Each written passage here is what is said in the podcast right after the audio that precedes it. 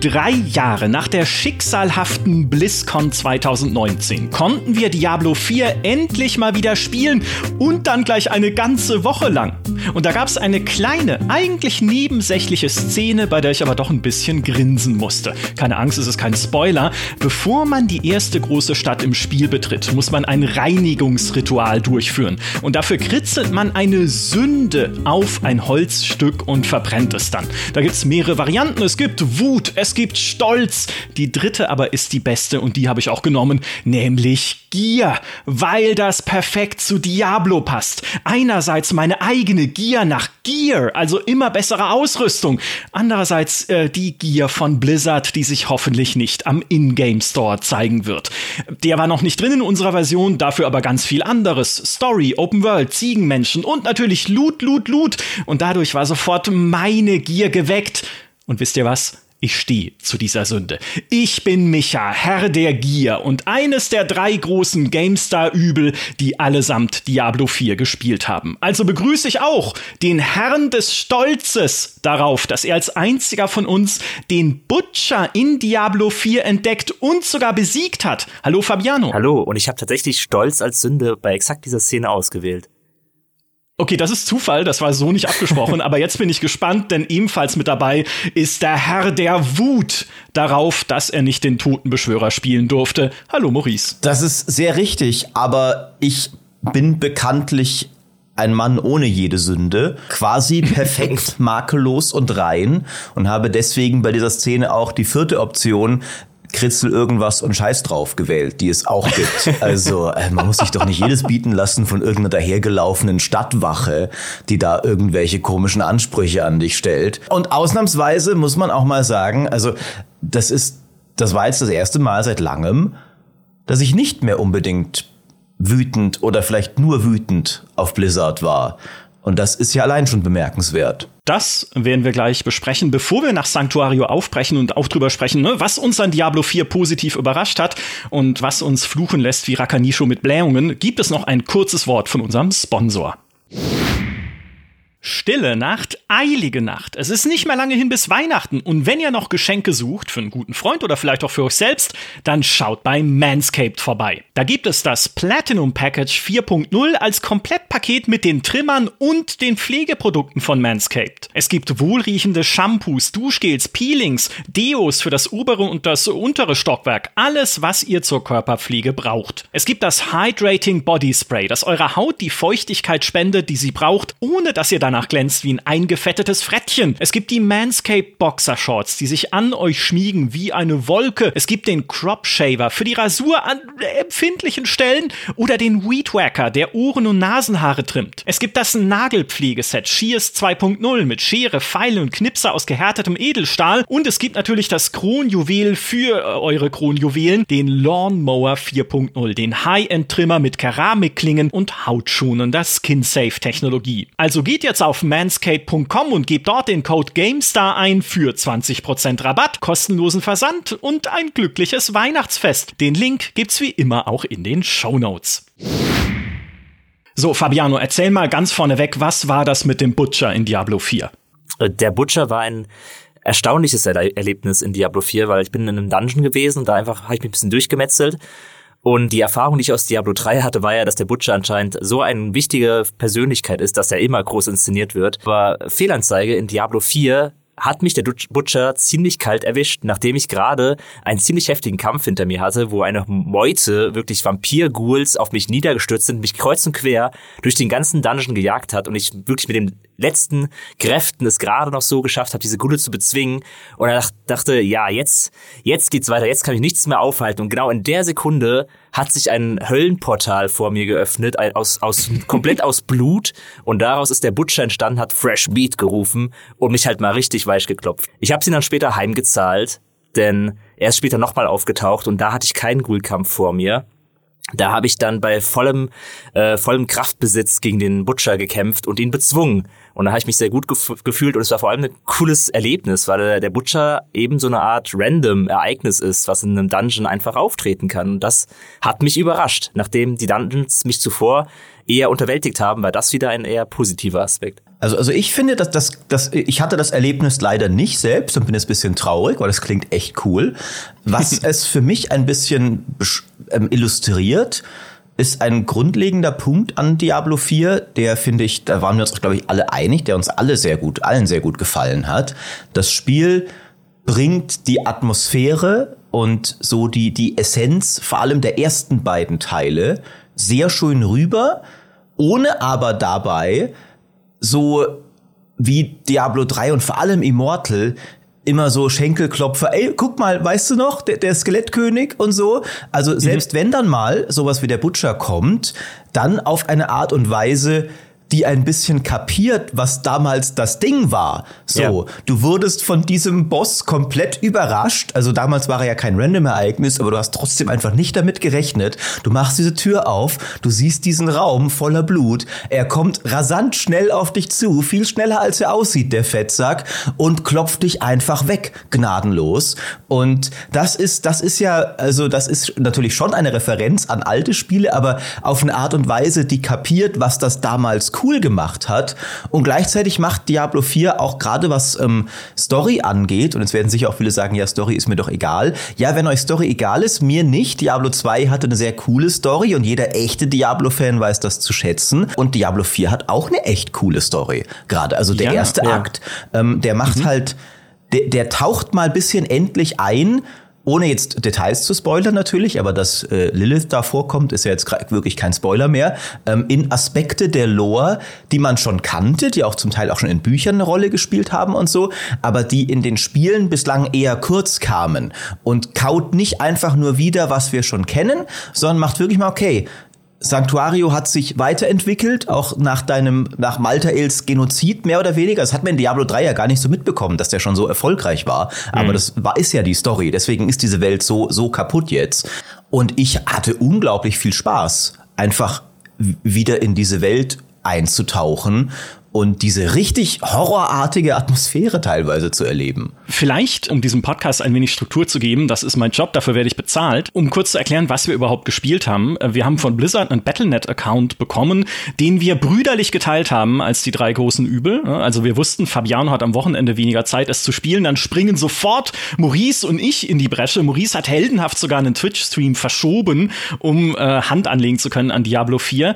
Und das war im Prinzip, ja, man kann sagen, die ersten, sagen wir mal, acht bis zehn Stunden des Spiels. Ne? Da gibt's einen Punkt, äh, erstmal den Prolog und dann einen Punkt, wo man sich entscheiden kann, wo man mit der Story weitermacht. Da kannst du an drei unterschiedliche Orte der Welt gehen. Einen davon konnten wir sozusagen komplett erkunden. Die anderen beiden waren gesperrt, also es war auch nicht die ganze Open World begehbar, aber diesen einen Abschnitt der Welt, in dem dieser eine sozusagen Story-Akt spielt, das konnten wir komplett machen mit allem, was dazugehört. Ey, und ich muss dir recht geben, ich, äh, ich fand tatsächlich, das hat mich am meisten überrascht, dass die Atmosphäre wieder so düster werden wird, dass da ein, ein gerüttelt Maß Leichen und Blut und Verzweiflung in der Welt rumliegen und vorkommen. Das war schon relativ klar, ne? das hat man ja auf den, auf den BlizzCons schon gesehen. Aber wie sie die Story aufbauen, wie sie sie auch präsentieren, wie sie teilweise auch ne, Lilith als äh, die Oberschurkin, die man ja schon kennt seit dem ersten Cinematic, seit der Ankündigung, wie sie sie präsent halten, dann auch in Rückblenden, was sie getan hat, was sie, äh, ja, hm, also ich will da nicht spoilern, ne, mhm. aber was sie so in der Welt anrichtet, das ist super. Ja. Also hätte ich so in der Form auch nicht erwartet. Also vor allem die Zwischensequenzen, das sind ja Sachen, die wir, glaube ich, noch nicht zeigen konnten in dem Video von Maurice. Ich hatte auch keine, doch ein paar Screenshots hatte ich, aber keine wirklich relevanten aus den Cutscenes von Diablo 4. Ja, man, man durfte sie auch nicht selber aufnehmen. Genau, also die Cutscenes, genau, ja. die haben Sorgen um Spoiler, aber genau, es gab Ingame-Cutscenes, nicht nur die Rendersequenz, sondern auch ja. echte Ingame-Zwischensequenzen. Genau, ähm, und ich, wie gesagt, wir wollen nicht spoilern, aber teilweise wie diese Sequenzen inszeniert sind, ist es ist so stark gemacht einfach. Also da ist so ein krasser Horror-Vibe drin, der mich wirklich teilweise richtig krass gepackt hat. Also ganz am Anfang gibt es eine Szene in so einer Kirche, auch hier, ich gehe nicht ins Detail. Die war echt, äh, die ja. war so in heftig. In Kirchen passiert in Diablo ja. nie was Gutes. ja, ja. was da passiert ist, wie sie das gezeigt haben, wie sie da auf Gesichter gezoomt haben und äh, teilweise auch mit der Bildsprache, was sie da gemacht haben, wie sie Charaktere inszeniert haben im, in dem Rahmen dieser Kathedrale oder dieser Kirche. Das war so gleichzeitig schön, aber irgendwie auch ultra grotesk und makaber und unfassbar unheimlich. Und das hat mich sofort gekriegt. Das fand ich so cool. Das hat mich so stark auch an Diablo 1 erinnert, wo ich, als ich es gespielt habe, das Gefühl hatte, das ist ein reines Horrorspiel, weil du halt eben in diese Kathedrale gehst ja. Und immer, immer tiefer steigst und alles düster ist und finster und es wird immer schlimmer und schlimmer und schlimmer und Monster warten an jeder Ecke und du hast diese Tristra-Musik, die dir nie so ganz das Gefühl gibt, dass du äh, in Sicherheit bist, aber trotzdem irgendwie schön ist. Und genau das Gefühl hatte ich jetzt bei Diablo 4 wieder und das fand ich so, so perfekt einfach. Es war tatsächlich authentisch unheimlich und spannend. Hm. Äh, und das fand ich tatsächlich echt cool. Äh, es gibt immer noch Abstufungen in der Storyqualität. Also die, die klassische Diablo-Inszenierung, du, du, redest halt mit einem Typen aus der ISO-Perspektive und der liest dir seine Textbox vor, gibt's ja auch noch, mehr als genug. Mhm. Ähm, aber witzigerweise selbst dann sind manchmal die, die Stories dieser Nebenquests noch gelungen. Also das kam auch noch dazu, dass manche Nebenquests tatsächlich echt nette Geschichtchen erzählt haben. Nicht alle, mhm. Also mhm. es gibt eine, es gibt so eine so eine Questfolge um so einen Exorzismus, so die die echt eine, eine coole kleine Geschichte über mehrere Quests erzählt hat. Aber es gibt natürlich auch wieder, äh, du, hm, die Ziegenmenschen, ne, sind schon echt ein Problem. Kannst du uns nicht ein paar von ihren Knochen bringen? Das ist ja noch Gold gegen. Hey, meine Soldaten sind demotiviert. Oh Gott, ja. Geh hin und nutze ein Jubel-Emote, um sie zu motivieren. Ja, danke MMO. Ja, also ja. Da, das war wirklich. Es, es gibt zwei Quests, die wir gefunden haben, glaube ich, wo du wirklich wirklich einfach nur an einen bestimmten Ort gehen musst und ein bestimmtes Emote nutzen musst. Genau. Sowas hat in Diablo, finde ich, absolut nichts verloren. Das ist irgendwie so, ich weiß nicht, wir sind jetzt Shared World, wir sind jetzt Lost Ark, wir brauchen das. Keine Ahnung, wo das herkommt. Das können sie sich sparen. War zum Glück ein sehr kleiner Teil und die, die stumpfen Metzelquests stören mich auch nicht so. Da kommen wir später, glaube ich, noch häufiger dazu, was unser Anspruch eigentlich ist. Ich bin ja ein simpler Mensch bei Diablo. Ne? Diablo ist die simple Freude des Lebens. Und wenn mir jemand sagt, du Maurice, die Ziegenmenschen, ne? Dann sage ich, ja Mann, die Ziegenmenschen. Und dann gehe ich da hin und prügel denen ihre Knochen aus dem Leib und hab Spaß dran. Ich meine, das ist ja auch der Unterschied zu einem normalen MMO, sage ich mal. Ich, meine, ich will jetzt nicht MMOs auf die Füße treten, aber ich persönlich habe nie so viel Spaß bei MMOs einfach nur zu kämpfen. Zumindest wenn sie so gemacht sind, wie es früher der Standard war, sei es jetzt irgendwie in WoW oder sonst wo. Oft sind die mir ein bisschen zu lahm irgendwie, ja. die Kämpfe in MMOs. Da kann man gerne auf die Füße treten, das ist objektiv ja. eine korrekte Meinung. naja, okay, es gibt ja auch andere, aber ja. gut, ja, tritt weiter. Sie sind meiner Meinung nach zu lahm, um zu rechtfertigen, dass man ständig irgendwelche Sachen einsammeln muss oder irgendwelche Gegnerhorden platt machen muss, weil dafür machen die Kampfsysteme mir persönlich meistens nicht genug Spaß und Diablo ist es eben andersrum, vor allem jetzt in Diablo 4, da sind die Kämpfe halt einfach ein unfassbarer Blast. Du bist einfach die ganze Zeit drin. Es geht richtig zur Sache. Die Zauberin wirft ihre Feuersprüche, macht irgendwelche Eiszauberei, die die Gegner richtig krass äh, erstarren lässt. Die, der Barbar haut unfassbar rein mit seinem Schwert. Die Jägerin hat auch ihre, ihre Vorteile, ihre Fallen, in die sie die Gegner locken kann. Die Bogen, die Pfeile lassen die Gegner teilweise richtig nach hinten fetzen. Manchmal verfehlt man einen Gegner und dann zerspringt irgendwo ein, ein, ein Karren oder so, der in der Gegend rumsteht. Das macht so viel Spaß und da kann ich es auch verkraften, mal 14 Ziegenmenschen Platz machen, weil ich eben Spaß daran habe. Ja, äh, ging mir genauso. Äh, das waren ja die drei Klassen, die wir spielen konnten. Der Barbar, der Magier, beziehungsweise äh, die Magierin, das ist ja alles, kannst ja immer Mann und Frau wählen. Und was soll das? Und den Schurken, genau. Ja, und hier, kein Totenbeschwörer. Ja, also, also, ich meine, also ich, ich das das ist, glaube ich, bisschen das Problem, dass die Leute, die ich damals auf der BlizzCon getroffen habe und also den Luis Barriga damals, und dem ich gesagt habe, Junge, ähm, du musst schon den Totenbeschwörer reinbringen, das weißt du. Also wir wissen ja alle, dass ich damit den Totenbeschwörer in Diablo 4 gebracht habe. Das ist die objektive Wahrheit. Und diese Person ist jetzt leider nicht mehr oder vielleicht, wir wissen ja nicht warum, ne? Kann, kann sein, dass das auch im Teil dieses ganzen Skandals war und dann ist er zum Glück nicht mehr da, will aber auch nichts unterstellen, wir wissen es nicht. Wir wissen nur, die Person, die meine Anweisungen bezüglich Totenbeschwörer bekommen hat, ist nicht mehr da. Das heißt, ja. ähm, jetzt ging das vielleicht irgendwie ein bisschen verloren. Leute, der Maurice wird ja auch diese Beta kriegen. Wisst ihr noch? Seine Order, Totenbeschwörer müssen den da auch einbauen. Deswegen, ja, also Magier ist auch nett, ne? Ähm, aber aber schon, ne, hm, ja, äh, redet weiter über konstruktive Dinge. Was macht es mit dir, dass, dass du weißt, dass die Endgame-Beta, die Closed Endgame-Beta den Nekromanten hatte? Also ich muss, glaube ich, irgendwann noch mal persönlich bei Blizzard nochmal vorbeischauen und ich verstehe auch nicht, warum sie die BlizzCons, ne, also wo ich halt immer zur Befehlsübergabe rübergereist bin, die fand halt jetzt eine Weile nicht mehr statt. Ich habe ja auch diese Endgame-Beta nicht bekommen. Das ähm, ist ja auch allein schon unglaublich kritisierenswert. Und vielleicht aber auch irgendwas, was wir vielleicht nochmal erwähnen sollten, dass tatsächlich manche Sachen es gibt, die vielleicht sogar der ein oder andere Hörer jetzt schon weiß, bizarrerweise aber auch nicht drüber reden darf. Also es ist auch so, es gibt ja. auch Diablo Content Creator zum Beispiel, die waren in beiden Dingern drin und dürfen jetzt über die, die Start-Beta, die wir auch hatten, reden, über die Endgame-Beta aber noch nicht, was doch total bescheuert sein muss für diese Personen. Aber nur, dass, falls sich Leute wundern, so warum, warum reden wir nicht über das Endgame? Das war nicht die Version, die wir gespielt haben. Ich fand es aber interessant, wie sich auch unsere Kritikpunkte durchaus und auch unsere Positivpunkte durchaus mit dem decken, was man aus der Beta gehört hat oder was da so rausgesickert ist auf äh, Reddit und Co. Zum Beispiel beim Skillsystem. Ja, wir haben bis Level 25 spielen können insgesamt, dann war es halt gedeckelt, dann ging es nicht mehr weiter. Und sie haben das Skillsystem ja, wenn ihr Diablo jetzt nicht so nah verfolgt habt, nochmal umgebaut seit der Ankündigung. Das war zwischenzeitlich einmal so wirklich ein Baum, ne, auch als Baum gestaltet, dieses Talentmenü, wo man dann aktive und passive Skills wählen konnte. Jetzt sieht's eher aus wie so ein ja, wie so ein U-Bahn-Netzplan eigentlich mit so einzelnen Knotenpunkte, von denen dann wiederum Skills und passive äh, Boni, die man wählen kann, so abästeln, ne, bei jedem Knotenpunkt. Und wenn du genügend Punkte reingesteckt hast, schaltest du den nächsten frei. Und ich finde dieses System eigentlich grundsätzlich nicht übel, zumindest so wie ich es jetzt benutzt habe mit meinem Barbaren, dass ich wirklich auch bei jedem Knotenpunkt wieder am Überlegen war, ne, schalte ich jetzt einen neuen Skill frei? Stärke ich lieber einen Skill, den ich vorher schon gelernt habe, indem ich da noch mehr Punkte reinstecke? Also kannst du halt pro Skill bis zu fünf Punkte reinwursteln. Du kannst für den Skill dann nochmal separat verschiedene Vorteile freischalten, wo du dich teilweise auch entscheiden musst, nehme ich den einen, keine Ahnung, mehr Blutungsschaden oder nehme ich den anderen, dann löst es halt irgendwie so einen Berserker-Modus aus beim Barbaren.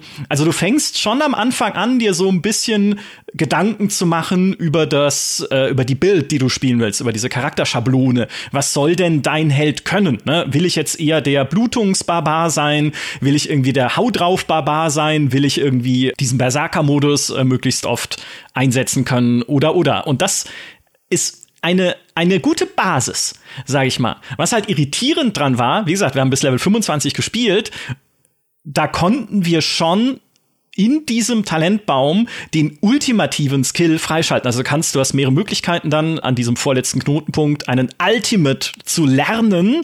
Ich habe dann den Call of the Ancients genommen, ne, dass die guten alten Urahnen mir zur Seite springen und mit mir gemeinsam kämpfen.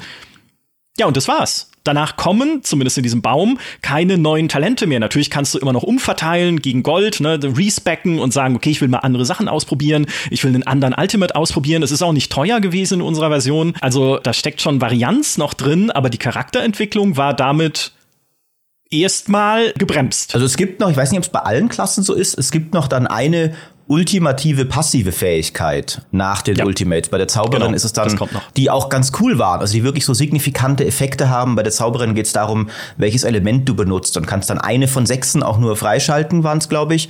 Und die haben dann tatsächlich recht, ich habe sie leider nicht mehr genau im Kopf, was wirklich alles so, deine Frost, Feuer oder Blitzeffekte haben einen sehr merklichen Extra-Effekt noch. Was ich auch cool fand, aber ich muss auch sagen, ich fand erstmal dieses Balancing grundlegend sonderbar, dass du, mhm. also in Diablo 2 ist es ja so, dass du halt dann irgendwann ich meine, es ist auch nur für den ersten Durchlauf relevant, muss man natürlich auch so ehrlich sagen. Und irgendwann werden Leute eh nur noch Endgame und Speedleveling machen. Aber trotzdem, so für das ja. erste Story-Erlebnis war es schon immer cool, wenn so als Totenbeschwörer so dann dein, dein Ultimate, also Feuergolem oder sowas, oh, den sehe ich dann zum ersten Mal auch wirklich gegen Ende des Spiels, meines ersten Durchlaufs, beim allerersten Mal. Inzwischen haben wir Leute auch Speedleveling-Taktiken und sonst was.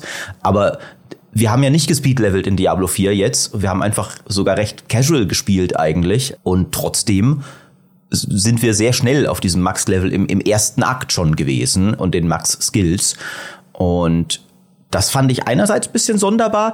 Ich fand aber auch tatsächlich das Design der Skills teilweise also es ist einerseits so, die hauen gut rein, die machen Bock, das auf jeden Fall und das ist das Wichtigste. Aber sehr originell waren sie nicht. Und es müssen sie nicht alle sein, aber ich hätte schon gern zumindest irgendwie ein bisschen mehr gehabt, was so, ah, das habe ich ja so noch nicht gespielt gehabt wie es ja zum Beispiel eigentlich Diablo durchaus immer gemacht hat. Diablo 2 hat ja zum Beispiel, also die, der Sprung von Diablo 1 zu 2 und dann hast du da so Klassen wie den Totenbeschwörer, das ist ja, ist ja die Kinnlade runtergeklappt, was der alles konnte. Und dann der Dreier, finde ich, hatte auch ein paar echt coole Designs, wie den Dämonenjäger zum Beispiel. So, oh, was ist das denn? Armbrust-Ninja, das ist ja cool. Und Diablo 4 hat schon so sehr so, ja, das sind alles bekannte Klassen und die Zauberin hat buchstäblich, glaube ich, keinen einzigen neuen Skill vor ihren Ultimates. Die Ultimates sind dann auch auch cool. Zum Beispiel die Blitz-Ultimate ist, dass jedes Mal, wenn du Blitzzauber castest, wird ein zufälliger anderer mitgecastet. Das heißt, du verdoppelst quasi deine Blitzeffekte für eine kurze Zeit, was sehr viel Laune macht. Aber davor ist halt Hydra und Ice Nova und Blizzard und vor allem diese Knotenpunkte auch recht oft so, okay, der erste ist, ja, willst du einen Feuerball, einen Blitzball oder einen Eisball? Und dann der zweite ist, okay, jetzt denn dein Rechtsklicker, willst du einen Kettenblitz, äh, einen Feuerball oder Eisscherben? Und so, ja, ist, äh, äh, ergibt ja auch irgendwo Sinn. Ne? Es sind halt Zauberer Offensivspells. Es gibt auch ein, zwei andere, wie so ein Blitz-Nahkampfangriff, aber da hatte ich mir teilweise schon gedacht, okay, also ein bisschen ausgefallener. Ich meine, ich weiß nicht so, zum Beispiel in, in Diablo 3 fand ich damals total cool, als ich das erste Mal die, die Zeitblase hatte, die dann Projektile verlangsamt hat und so. Also die wirklich mhm. irgendwas Originelles mit anderen Spielmechaniken gemacht hat. Mhm. Und da habe ich mir ein bisschen mehr gewünscht bei Diablo 4, muss ich zugeben. Ich war ja auch ein bisschen enttäuscht, äh, das, oh Gott, jetzt wirst du mich hassen. Ich war ein bisschen enttäuscht, dass der Totenbeschwörer angekündigt wurde. Nicht, weil ich den Totenbeschwörer nicht mag, sondern er war ja die letzte Klasse, die sie dann gezeigt haben. Und dann war schon klar, okay, diese ersten fünf Klassen, das sind erstmal Klassen, die man so eigentlich weitestgehend schon kennt. Ich glaube, die neueste Klasse, die sie eigentlich haben, ist irgendwie die Jägerin, weil sie ja eigentlich nur in Diablo 1 gab und jetzt ist sie halt so ein Mischmasch noch mit der Assassinin aus Diablo 2 und noch ein bisschen Dämonenjägerin aus Diablo 3. Aber sie ist so das, das Frischeste, sage ich mal. Und das kam mir beim Spielen zumindest auch so vor, weil bei ihr zumindest es so war, dass ich zumindest die Möglichkeit gesehen habe, ihre verschiedenen Skillrichtungen, die sie hat, also Bogenschießen, Messerkämpfen oder Fallenstellen, sehr cool miteinander zu kombinieren. Bei, bei Zauberin denke ich, ist halt eher klar, okay, wenn ich eine Feuerzauberin bin, dann gehe ich halt eher diesen Feuerweg. Ähm, mhm. Und bei der, bei der Jägerin aber war es echt knifflig teilweise zu überlegen, wie kombiniere ich jetzt meine verschiedenen Skillsets hier. Ich habe dann oft zum Beispiel Fallen gestellt und Bogen geschossen, eben Leute ausgebremst mit Krähenfüßen, bin dann zurückgesprungen, habe dann eine Pfeilsalve ausgelöst, äh, habe teilweise sogar auch versucht, den Nahkampf noch irgendwie reinzubringen, eben um dieses Schweizer, Schweizer Tasch Taschenmesser zu sein. Und das hat mir echt gut gefallen, wie, wie vielfältig sie war und was ich da alles mitmachen konnte. Aber ich stimme dir grundsätzlich zu, dieses Gefühl, dass da irgendwie was, irgendwas richtig Frisches noch fehlt, ging mir dann am Ende auch so. Und ich hatte ein bisschen darauf gehofft, dass sie irgendeine Klasse einbauen, die komplett neu sind, neu ist in Diablo 4. Das stimmt. Also irgendwas richtig Neuartiges wäre wär echt schön gewesen. Ich verstehe, dass sie jetzt erstmal beim Standard geblieben sind. Und ähm, klar, den Totenbeschwörer gönne ich dir. Ich finde ihn ja auch cool. Ich, ich, hätte nicht auf den Totenbeschwörer verzichtet, sondern vielleicht eher auf was anderes. Ja, richtig, Baba oder sowas. Ja, ich meine, die Zauberin, du sagst ja selbst, sie ist ja, also klar, die Zauberin gehört irgendwie dazu, aber sie ist eine Zauberin. Ich meine, da gibt's doch mehr Fähigkeiten, Möglichkeiten als Feuer, Eis und Blitz. Also da kann man doch noch so viel mehr mitmachen eigentlich. Das war so ein bisschen mein, mein, mein Gedanke, dass man da wirklich, finde ich, hätte origineller sein können. Es ist trotzdem so, wie, wie ihr beide auch gesagt habt, dass mal abgesehen davon, das grundsätzliche Tüfteln an den Skills schon echt Spaß macht, finde ich. Ja. Weil ja. was sie schon gemacht haben, ist ähm, coole Synergien einbauen. Also die drei Elemente bei der Zauberin zum Beispiel, die sind auch viel weniger kosmetisch, als sie in Diablo 3 zum Beispiel noch waren, sondern jedes Element hat andere Ausprägungen und Synergien. Bei, bei Frost ist es relativ simpel, dass du halt meistens Bonuseffekte bekommst, wenn Gegner unterkühlt oder eingefroren sind. Und wenn du sie genug unterkühlst, werden sie auch eingefroren. Bei Blitz ist es so, dass sehr viel auf Krit kritische Treffer und Lähmung geht, aber auch Effekte, die so Ladungen droppen, die du dann aufsammeln musst. Und Blitz ist aber auch ein Teleport-Skill, das heißt, du bewegst dich bisschen mehr übers Feld. Und wenn du dann solche Ladungen hast, bist du selbst aufgeladen und schockst automatisch alle Gegner in der Umgebung alle paar Sekunden. Du hast halt dann sehr viel Funken auf dem Bildschirm, was ich natürlich immer mag, wenn ich Zauberin spiele, dass es viel spratzelt. Hm. Und, und Feuereffekte sind natürlich sehr viel so Schaden über Zeit und Brennen. Das heißt, ja. ähm, die, die fühlen sich unterschiedlich an und du hast halt auch wirklich diese unterschiedlichen passiven Effekte für die Zauber, was ich ziemlich cool fand, dass du dich da auch immer zwischen zweien dann entscheiden musst später und kannst da doch auch recht viel so zusammenbasteln und sagst, okay, welche will ich denn cool kombinieren? und hast ja auch mehr Zauber von jedem Element als auf die Skillleiste passen. Und zum Teil habe ich schon auch Sachen kombiniert. Also zum Beispiel die Frostnova ist halt so gut mit ihrem mit ihrer Area-Lähmung, dass du sie eigentlich auch als Blitz oder äh, Feuerbild gerne nehmen mhm. würdest. Und dann hast du halt natürlich einen Feuerskill weniger, um Sachen anzuzünden. Also es ist überhaupt nicht so, dass das Charakterbauen keinen Spaß gemacht hat, aber es ist irgendwie so, man hat so ein bisschen das Gefühl, okay, es ist also es gibt nicht ganz den gleichen Kick, sage ich mal, wie es dann so bei Path of Exile, okay, ich habe so viele Fähigkeiten, die ich alle mit Six Links noch irgendwie und und ich baue hier Charaktere. Ich meine, die, die, die Ehrlichkeit bei Path of Exile machen ja dann, wenn du wirklich hochspielen willst, am Ende auch alle so Metagaming, Net-Builds und sowas. Aber im ersten Schritt ist es ja wirklich so, okay, ich kann so viele Charaktere bauen, die, die vielleicht noch nie ich irgendwie gespielt habe. Und dieser Charakter ist wirklich komplett meiner. Und das hat Diablo 4 nicht ganz so sehr. Und was wir noch nicht so einschätzen können, ist die Skalierung später. Also man erwartet ja, dass so ein Charakter auch noch immer krasser wird. Ne? Und dadurch, dass du, dass du die Skills jetzt schon auf Level 22 alle hast, muss das das Paragon-System dann übernehmen, das auch cool aussieht, aber das wir noch nicht spielen konnten. Ja, genau. Also das Paragon-System sind ja diese äh, wie soll man es nennen, Spielbretter, auf denen man weitere Boni wählt und dann kannst du auch noch so Glyphen platzieren, die angrenzende Felder verstärken, um dich da dann halt noch weiter irgendwie hoch zu leveln, um dich weiter zu spezialisieren. Die haben wir noch nicht, genau, die kommen ab Level 50 dazu, also mal gucken, was die noch bringen. Was ich trotzdem finde, also du hast es ja auch gerade schon gesagt, aber um es nochmal auf den Barbaren zu beziehen, es steckt schon auch noch mehr Puzzeln und Tiefe drin, als rein die Skill-Auswahl vermuten lässt. Weil beim Barbaren hast du ja inzwischen, äh, du kannst inzwischen nicht nur eine Waffe ausrüsten oder zwei, sondern vier. Und zwar eine Zweihand-Schlagwaffe, also eine stumpfe Waffe, irgendwie ein Hammer oder eine Keule, eine Zweihand-Schlitzwaffe, also ein Schwert oder eine Lanze und dann noch Dual-Wield, eine Einhandwaffe in jeder Hand. Und dann kannst du für jeden Skill nochmal auswählen, welche Art von Waffe da benutzt werden soll. Also willst du einen Skill auslösen mit dem Hammer, willst du einen Skill auslösen mit dem Dual-Wield und dann kannst du wiederum über die passiven ähm, Boni, die du freischalten kannst in diesem Talentbaum, sagen, okay, wenn ich halt irgendwie dreimal jemanden mit dem Hammer getroffen habe, wird Bonus XY ausgelöst. Ne? Also du kannst auch da wieder quasi mit deinen Skills. Nicht jeder Skill ist mit jeder Waffenart nutzbar, muss man auch dazu sagen. Ne? Also dann irgendwie so ein, so ein Exekutionsschlagskill, der braucht halt eine Zweihandwaffe, das geht mit dem Dual Wield nicht oder wie auch immer. So, aber dann kannst du auch da wieder ein bisschen anfangen zu puzzeln. Dann hat der Barbar noch Waffenfähigkeiten, die du hochstufst, wenn du Waffen einsetzt, um da dann deinen äh, deinen Schaden oder deine Crit-Chance oder sowas zu erhöhen. Plus man schaltet ja dann noch mal ein weiteres Spezialsystem frei, mit einer Quest ab Level 15, die konnten wir noch nicht spielen, zumindest beim Barbar konnte ich die noch nicht spielen, wo dann aber noch mal so zusätzliche Charakter, Charaktermechaniken dazukommen, wie beim Totenbeschwörer ja dann dieses Buch der Toten, mhm. in dem man entweder eine Minion-Art stärkt oder sagt, ich will komplett ohne Minions spielen. Ne? Also entweder habe ich Super Skelettmagier oder ich habe gar niemanden dabei. Also wer das macht, vor dem habe ich keinen Respekt. Das muss ich hier nochmal anmerken. Gift und Knochen, Maurice, Gift und Knochen, nee. das sind die wahren Totenbeschwörer nee, hier. Nee.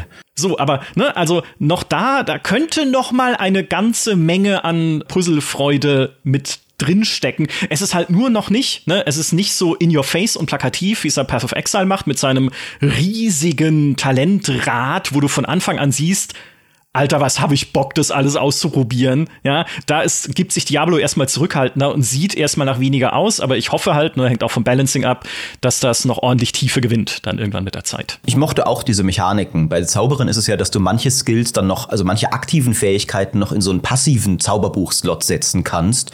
Und dann ah, ja. haben die einen passiven Effekt und werden dann passiv ausgelöst. Zum Beispiel, dass dann äh, dein, wenn du den Feuerball da passiv reinsetzt, explodiert jeder getötete Gegner für den Schaden eines halben Feuerballs.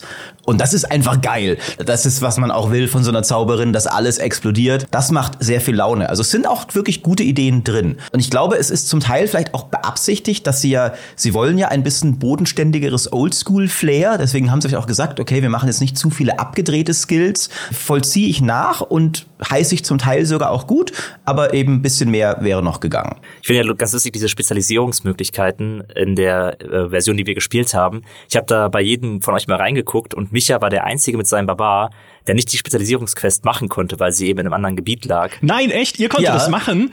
Nein, wie Oh. unfair. Wie gemein ist das? Ich habe extra versucht, da hinzugehen. Ich bin fünf, wir kommen noch zur Open World und wie groß sie ist, wie, wie zu groß sie auch manchmal ist. Ich bin fünf Minuten lang gelaufen in der Hoffnung, diese Stadt erreichen zu können, in der diese Quest ist. Und dann sagt es mir nach über der Hälfte des Weges, wo ich schon dachte, yes, ich komme dahin, sagt es mir dann, kehr um oder werde teleportiert. Oh, wie hart. Preview-Spieler. Wie hart. Ja. Ähm, Ach, ihr konntet das machen. Das, jetzt bin ich ja noch wütender. Jetzt bin ich der Herr der Wut. Die Spezialisierungen von der, von der Jägerin waren auch teilweise, ich fand sie ursprünglich, als sie angekündigt wurde, wurde die Jägerin, fand ich Spezialisierungen sehr cool, deswegen habe ich sie auch gespielt. Ich war jetzt ein bisschen enttäuscht davon, also sie hat ja drei Möglichkeiten. Einmal kann sie so Kombo-Punkte machen, die es ja, glaube ich, auch schon äh, Diablo 2 bei der Assassinen gab. Und dann hat sie die Möglichkeit, so ein Inner Sight zu aktivieren. Und das Inner Sight klang, als sie es angekündigt haben, wie so, ein, wie so eine Reaction-Fähigkeit, die so ein bisschen Arkham Asylum-mäßig wirkt dass du halt ein Symbol über einen Gegner siehst und dann schnell auf den Knopf drücken musst, um halt irgendwas, äh, ihn irgendwie zu treffen oder so oder auszuweichen oder was weiß ich. Aber so ist es tatsächlich gar nicht, sondern es ist einfach nur, während du kämpfst, tauchen über den Gegnern mal vereinzelt Symbole auf und wenn du diesen Gegner dann angreifst und triffst, dann lädt sich ein, ein Meter auf und wenn das voll ist, kannst du irgendwie drei Sekunden lang alle Skills auslösen, ohne dass es dich Energie kostet. Was auch cool ist, ähm, es war noch nicht ganz so elaboriert und andersartig, wie ich ursprünglich dachte, dass es ist. Es ist aber immer noch cool. Also am Anfang dachte ich erst, das ist ja irgendwie lame, weil ich am Ende halt nicht wirklich drauf geachtet habe, dann auch die Leute abzuschießen mit meinem Bogen. Aber dann, als ich, als ich gemerkt habe, wie, wie gut das einfach ist, dass ich halt keine, kein Mana, keine Energie ausgeben muss, habe ich das dann doch stärker versucht, in mein Bild mit einzubeziehen äh, und bin dann auch beim Bogen geblieben, weil der Bogen eben sehr gut dazu da ist, alle Gegner immer treffen zu können, auch wenn sie mal weit, weit weg stehen. Und das hat dann doch wieder Spaß gemacht. Gerade bei Endbossen dann, die ja immer markiert sind, weil sie die einzige Gegner auf dem Bildschirm sind, kannst du dann halt gefühlt so nach der Hälfte oder alle paar Minuten während dieses Kampfes immer wieder einfach Salven aus Fähigkeiten auslösen, die dich keine Energie kosten. Und das hat dann doch wieder Spaß gemacht. Also ich sehe schon die Möglichkeit, mit diesen verschiedenen Spezialisierungen echt coole Builds zu bauen, sie irgendwie mit einzubeziehen, sich genau Gedanken zu machen, was man jetzt wie skillt und worauf man sich fokussiert und wie man dann die Spezialisierung noch nutzt, um das weiter zu verfeinern. Also das ist wirklich, finde ich, ein wichtiger und großer Punkt noch, der die Klassen etwas differenziert und cooler macht, auf jeden Fall. Ja, also ich, ich, was ich noch interessant fand, weil du es auch gerade ansprichst mit dieser Markierungsmechanik, es gab ein paar Mechaniken, finde ich, die so ein bisschen dich ermutigen, dich auch bisschen übers Schlachtfeld zu bewegen und nicht komplett stumpf zu metzeln. Und das finde ich auch ganz cool. Also bei der Zauberin ist eben zum Beispiel, wenn du, wenn du auf Blitz gehst und dann immer diese Ladungen aufsammelst, dann musst du dich auch ein bisschen bewegen so. Und du musst bestimmte Gegner angreifen. Das kann nur eine Fernkampfklasse hier sagen. Ich muss mich immer bewegen mit dem Barbar. Ja, aber immer nur zum nächsten Typen, der halt gerade am nächsten dran ist und den dann auch weghauen. Ja, nee, schön wär's. Ne? Wenn, die mich, wenn die mich hauen, muss ich mich ja auch wegbewegen. Ja, war es denn für dich schwer genug, dass man, dass du dich ab und an wegbewegen musstest? Weil, also ich finde, manche Bosse waren tatsächlich sogar knackig, was ich auch cool fand. Ja. Da, gern sogar noch mehr. Also ich finde ja, also Diablo so ist ja natürlich immer, ne, man metzelt sich durch und sowas, aber ich finde es immer cool, wenn da auch ab und an ein bisschen mal der Schwierigkeitsgrad spiked und okay, jetzt musst du auch ein bisschen mal gescheit kämpfen, jetzt streng dich an. Und Diablo 3 hat das viel zu wenig gemacht, eigentlich erst beim Maltael-Bosskampf, würde ich mal behaupten. ähm, der, der war sich ein bisschen knackig, aber der Diablo-Bosskampf war ja sad in Diablo 3. Es war ja schäbig, wie schwach der war. Und Di Diablo 4, finde ich, also gab es schon einige Bosse, wo ich dachte, oh, oh, okay, jetzt muss ich ja, oh, jetzt muss ich ja schnell Kaffee rein und wach werden. Die normalen Gegner immer noch sehr durchgemetzelt, könnte gern auch mal noch ein bisschen knackiger sein, so ein, zwei Dungeons, aber Bosse immerhin durchaus anspruchsvoll und auch bei normalen Gegnern eben so ein bisschen auf Positionierung achten gehört auch dazu und das fand ich cool. Ja, wobei es ja schon passieren kann, dass irgendwie Gegnerhorden auftreten, die halt irgendwelche besonderen Affixe haben oder irgendwie besonders gestärkt sind, dass sie richtig knackig werden. Ich habe es ja vorhin schon mal erzählt, dass ich im Dungeon auf diese äh, Vampirgude gestoßen bin, die sich die ganze Zeit hochgeheilt haben, in einer riesigen Gruppe unterwegs waren und ich da reingelaufen bin mit dem Selbstverständnis, das sind ja nur Gule. Davon habe ich jetzt gerade schon 10.000 platt gemacht, die schieße ich jetzt alle weg. Und ist ja eine große Horde. Man weiß ja, was in solchen Spielen bedeutet, wenn eine große Horde kommt. Genau. Ah, Durchmetzelzeit, yeah. Und da war jeder von denen einfach ein fucking Beefy. Also sie waren so stark. Jeder, je, ich musste jeden einzelnen von denen wirklich Stück für Stück runterschneiden, bevor ich da durch konnte. Und die haben mich durch den ganzen Dungeon gejagt. Also ich musste wegrennen, weil ich ein Bogenschütze bin. Und das haben sie halt mit Nachdruck getan. Sie haben sich, sich sehr verbissen an meine Fersen geheftet und mich durch diesen Dungeon gejagt. Und das war ein Kampf, den werde ich niemals vergessen. Also diese, diese Ghule, die da aufgetaucht sind, das war für mich, das war die, die, die reinste Plage. Das war ein richtiger Höllentrip, dieser Dungeon. Vor allem, weil direkt danach ja der Butcher kam und mich dann platt gemacht hat. Nachdem ich geschwitzt habe und wirklich mit den letzten Kräften diese Gute platt gemacht hat, dann kam der Butcher. Das, das ist zum Beispiel jetzt schon ein unfassbar denkwürdiges Ereignis, das mir Diablo 4 irgendwie beschert hat. Also es kann schon vorkommen, dass auch Mobs, die man eher unterschätzt, dir ein bisschen die Leviten lesen. Also als Barbar ist meine wichtigste Frage einfach nur, in welcher Reihenfolge bringe ich die Gegner um? Weil ich hatte so auf, ich hatte auf Blutungsschaden geskillt, das heißt, alle einmal anschneiden, lässt sie schon mal Lebenspunkte verlieren. Und dann hatte ich einen Skill, das war so ein, ja, so ein Exekutionsskill, einen Hammerschlag, der, wenn er Gegner tötet, also wenn ich sie halt mit einem Schlag dann ausschalte, wenn sie schon geschwächt sind durch die Blutung, hat er keinen Cooldown. Das heißt, ich kann mich mitten in eine Horde stellen von Gegnern und solange ich sie alle mit einem Schlag ausgeschaltet kriege, bin ich fein raus. Bei diesen Ghouls, die du gerade angesprochen hast, ging das nicht. Da musste ich auch ein bisschen aufpassen. Also es ist dann keines, es ist kein Durchmarsch, aber auch cool. Ne? Also auch da musst du puzzeln und ein bisschen taktisch überlegen. War es natürlich nicht immer notwendig. Muss auch dazu, ich meine, wir haben halt nur den zweiten von fünf Schwierigkeitsgraden mhm. gespielt. Also Stimmt. es gibt ja fünf World Tiers, zwei waren verfügbar. World Tier 1 Ehrensache, das ist der Easy Mode, den spielt hier keiner. Hm. Ja, das ist halt der Story Mode für Leute, die noch nie ein Diablo gespielt haben. Wir haben direkt auf den zweiten angefangen und danach kommt ja dann noch drei bis fünf und Alb, das sind halt quasi Albtraum, Hölle und Qual. Dann da wird's noch mal deutlich wichtiger, glaube ich, dass man halt auf solche taktischen Dinge, auf solche Wechselwirkungen zwischen Skills, wie greife ich womit an, wo laufe ich hin, um diese Blitzkugeln einzusammeln und so weiter, dass man darauf achtet. Aber wenn wir jetzt mal äh, hinüberschauen, ne, weg von der, ich sag mal, menübasierten Charakterentwicklung, wo es übrigens keine verteilbaren Attributspunkte mehr gibt, ne, um das auch mal erwähnt zu haben, hatten sie ja ursprünglich versprochen, gibt's nicht mehr. Die steigen, also Stärke, äh, Willpower, äh, wie heißt das alles, Intelligenz, ähm, all diese komischen Sachen, das steigert ihr nicht mehr, indem ihr Punkte reinsteckt, sondern das steigt automatisch bei Level-Ups und natürlich weiterhin mit Items und wahrscheinlich auch später, wenn man äh, Paragon-Punkte verteilt. Aber selber kann man da nichts mehr machen. Also mit dem Paragon-System, das haben sie ja in einem Blog-Eintrag mal mal gezeigt. Ich weiß tatsächlich nicht, ne, die Attributspunkte ja auch, deswegen weiß ich tatsächlich nicht, ob das gerade schon wieder sich geändert hat, aber in, in, der, weil die wurde ja schon in der Endgame-Beta wahrscheinlich gespielt, da wird jetzt jemand da draußen mehr wissen, aber da soll es ja tatsächlich so sein, dass es eigentlich ein bisschen Path of Exile mäßig ist, dass diese Bretter, die haben halt so, die, die kleineren Wegpunkte dort sind alles so plus fünf Stärke Punkte, genau wie bei Path of Exile die Verknüpfungspunkte immer plus so und so viel bei einem Attribut sind. Das heißt, ich war erstmal sehr enttäuscht, dass es die Attributspunkte nicht mehr gibt und finde das auch immer noch schade. Man könnte ja. auch argumentieren, dass es eigentlich eleganter gelöst ist, wenn du eh diese beiden Systeme hast, also dass du halt einfach eins hast, um Attribute zu steigern. Das ja, glaube ich, auch schon ab Level 50 kommt, also gar nicht mehr ganz so ewig weit weg ist, wenn man sich bedenkt, dass wir jetzt schon bei Level 25 waren nach dem ersten Akt. Und dass du dann trotzdem tatsächlich Attributspunkte verteilst, aber bisschen schade war es schon wirklich, weil sie haben ja sogar schon mal ein GIF gezeigt, wo man in diesem Inventar in der normalen Charakterentwicklung diese klassischen vier roten Plus-Buttons hatte, wie in Diablo 2, wo du deine Attribute steigern konntest. Und das, also, ja, Moment, ist das, ist das weg? Bisschen schade. Dafür sieht das Paragon-System echt cool aus nach allem, was sie gezeigt haben. Also, dass sie da so ein bisschen Path of Exile gehen, finde ich total interessant und freue mich da sehr drauf, das mal auszuprobieren. Und außerdem haben sie ja, wie du gesagt hast, auch noch Items, die einiges verändern können. Items! Loot, Loot, Loot. Genau. Fabiano, wie warst du, wie happy warst du mit der Beute? Also wie, wie cool fandst du die Items, die du gefunden hast? Also mindestens ein Item fand ich richtig cool, das ich gefunden habe, weil das ein legendäres war. das mir auch gezeigt hat, wo diese Skill-Verbesserungsreise noch hingeht. Also wir hatten es ja schon von mal angerissen, dass es ein bisschen demotivierend wirkt, wenn man schon sehr früh seine ultimative Fähigkeit hat. Aber es ist schon so, dass die, dass der Aufbau von Diablo 4 eigentlich vorsieht, dass du eben in der ersten, im ersten Viertel oder im ersten Drittel, was wir jetzt eben da gerade hatten, dass du da eben deine, dein Fortschrittsgefühl vor allem daraus ziehst, dass du deinen Skill-Tree aufbaust und deine Fähigkeiten bekommst und deine Ultimate hast.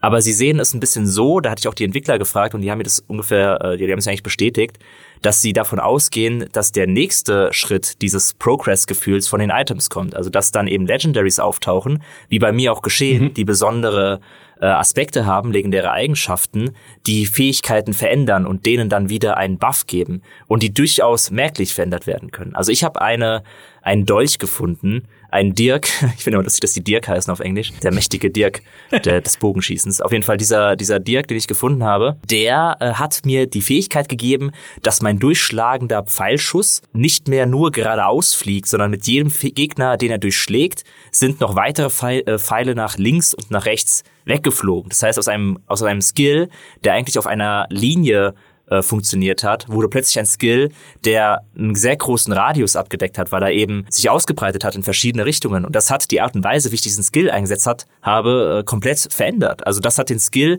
unfassbar nützlich gemacht. Es war eben plötzlich eine Fähigkeit, auf die ich nicht mehr verzichten konnte, weil ich eben dieses legendäre Item gefunden habe, ähm, das auch kein Aspekt war, den ich aus dem Dungeon gezogen habe, sondern es war auf diesem Item drauf. Und das hat mir richtig gut gefallen. Das, denke ich, ist dann die große Stärke, gerade ab den legendären Items, dass man da eben Sachen findet, die dann auch dynamisch ähm, umgesetzt werden können, weil sie ja dieses Aspektesystem haben, wo man dann eben auch andere Gegenstände aufwerten kann oder legendäre Eigenschaften austauschen kann, um da etwas agil zu bleiben. Und das fand ich sehr, sehr cool. Ich meine, man muss darauf achten, dass die Gefahr nicht besteht, dass diese Items dann so mächtig werden wie bei Diablo 3, dass es keine andere, nichts Heiligeres mehr gibt, als das perfekte Set zu finden, um sein, sein Bild zu haben. Aber das Gefühl hatte ich jetzt zumindest noch nicht, sondern es hat sich für mich momentan wie eine sehr coole Ergänzung zu meinem sowieso schon vorhandenen Bild angefühlt, weil ich eben auf Bogenschießen gesetzt habe und dann dieses Item zu finden, was genau ein Skill äh, fürs Bogenschießen wirklich sehr viel besser macht, hat mich sehr gefreut und hat mich auch echt motiviert, noch mehr zu suchen. Ja, um vielleicht dieses Aspektesystem kurz zu erklären, ne? du hast es ja gerade schon gemacht, du kannst diese äh, als Aspekt äh, bezeichnen sie sozusagen die, die Macht, die besondere Fähigkeit eines legendären Items. Und die kannst du entweder aus einem legendären Item extrahieren, dann bekommst du diesen Aspekt als Gegenstand im Inventar und kannst ihn dann in ein anderes legendäres Item einbauen oder ein seltenes Item, also ein gelbes Item, damit zum legendären Item aufwerten. Und das finde ich ziemlich geil, weil dann hast du halt ein gutes gelbes Item, das dir halt, weiß ich nicht, hohe Attributsboni gibt oder halt auch mal irgendwie plus zwei auf einen bestimmten Skill, ne? Plus zwei auf Wirbelwind war bei mir der Fall. Und ich denke, das gebe ich nicht weg, ne? Das lege ich nicht ab, das, das muss ich behalten, das macht mein Wirbelwind so viel stärker.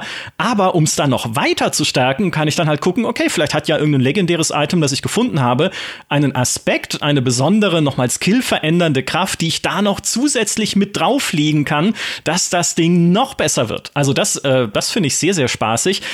Der zweite Weg, Aspekte zu bekommen, ist aus Dungeons. Äh, wenn man einen Dungeon abschließt, bekommt man, ich glaube, nicht bei jedem Dungeon. Ich glaub, oder ist es so gedacht, dass man es bei jedem Dungeon kriegt, aber ich glaube, es hat nicht bei jedem Dungeon funktioniert, irgendwie in der Version oder wie auch immer. Nee, die Dungeons, die, die Dungeons, die Aspekte, also die, die festgelegte Aspekte haben, die haben auf der Karte so ein kleines Truhensymbol.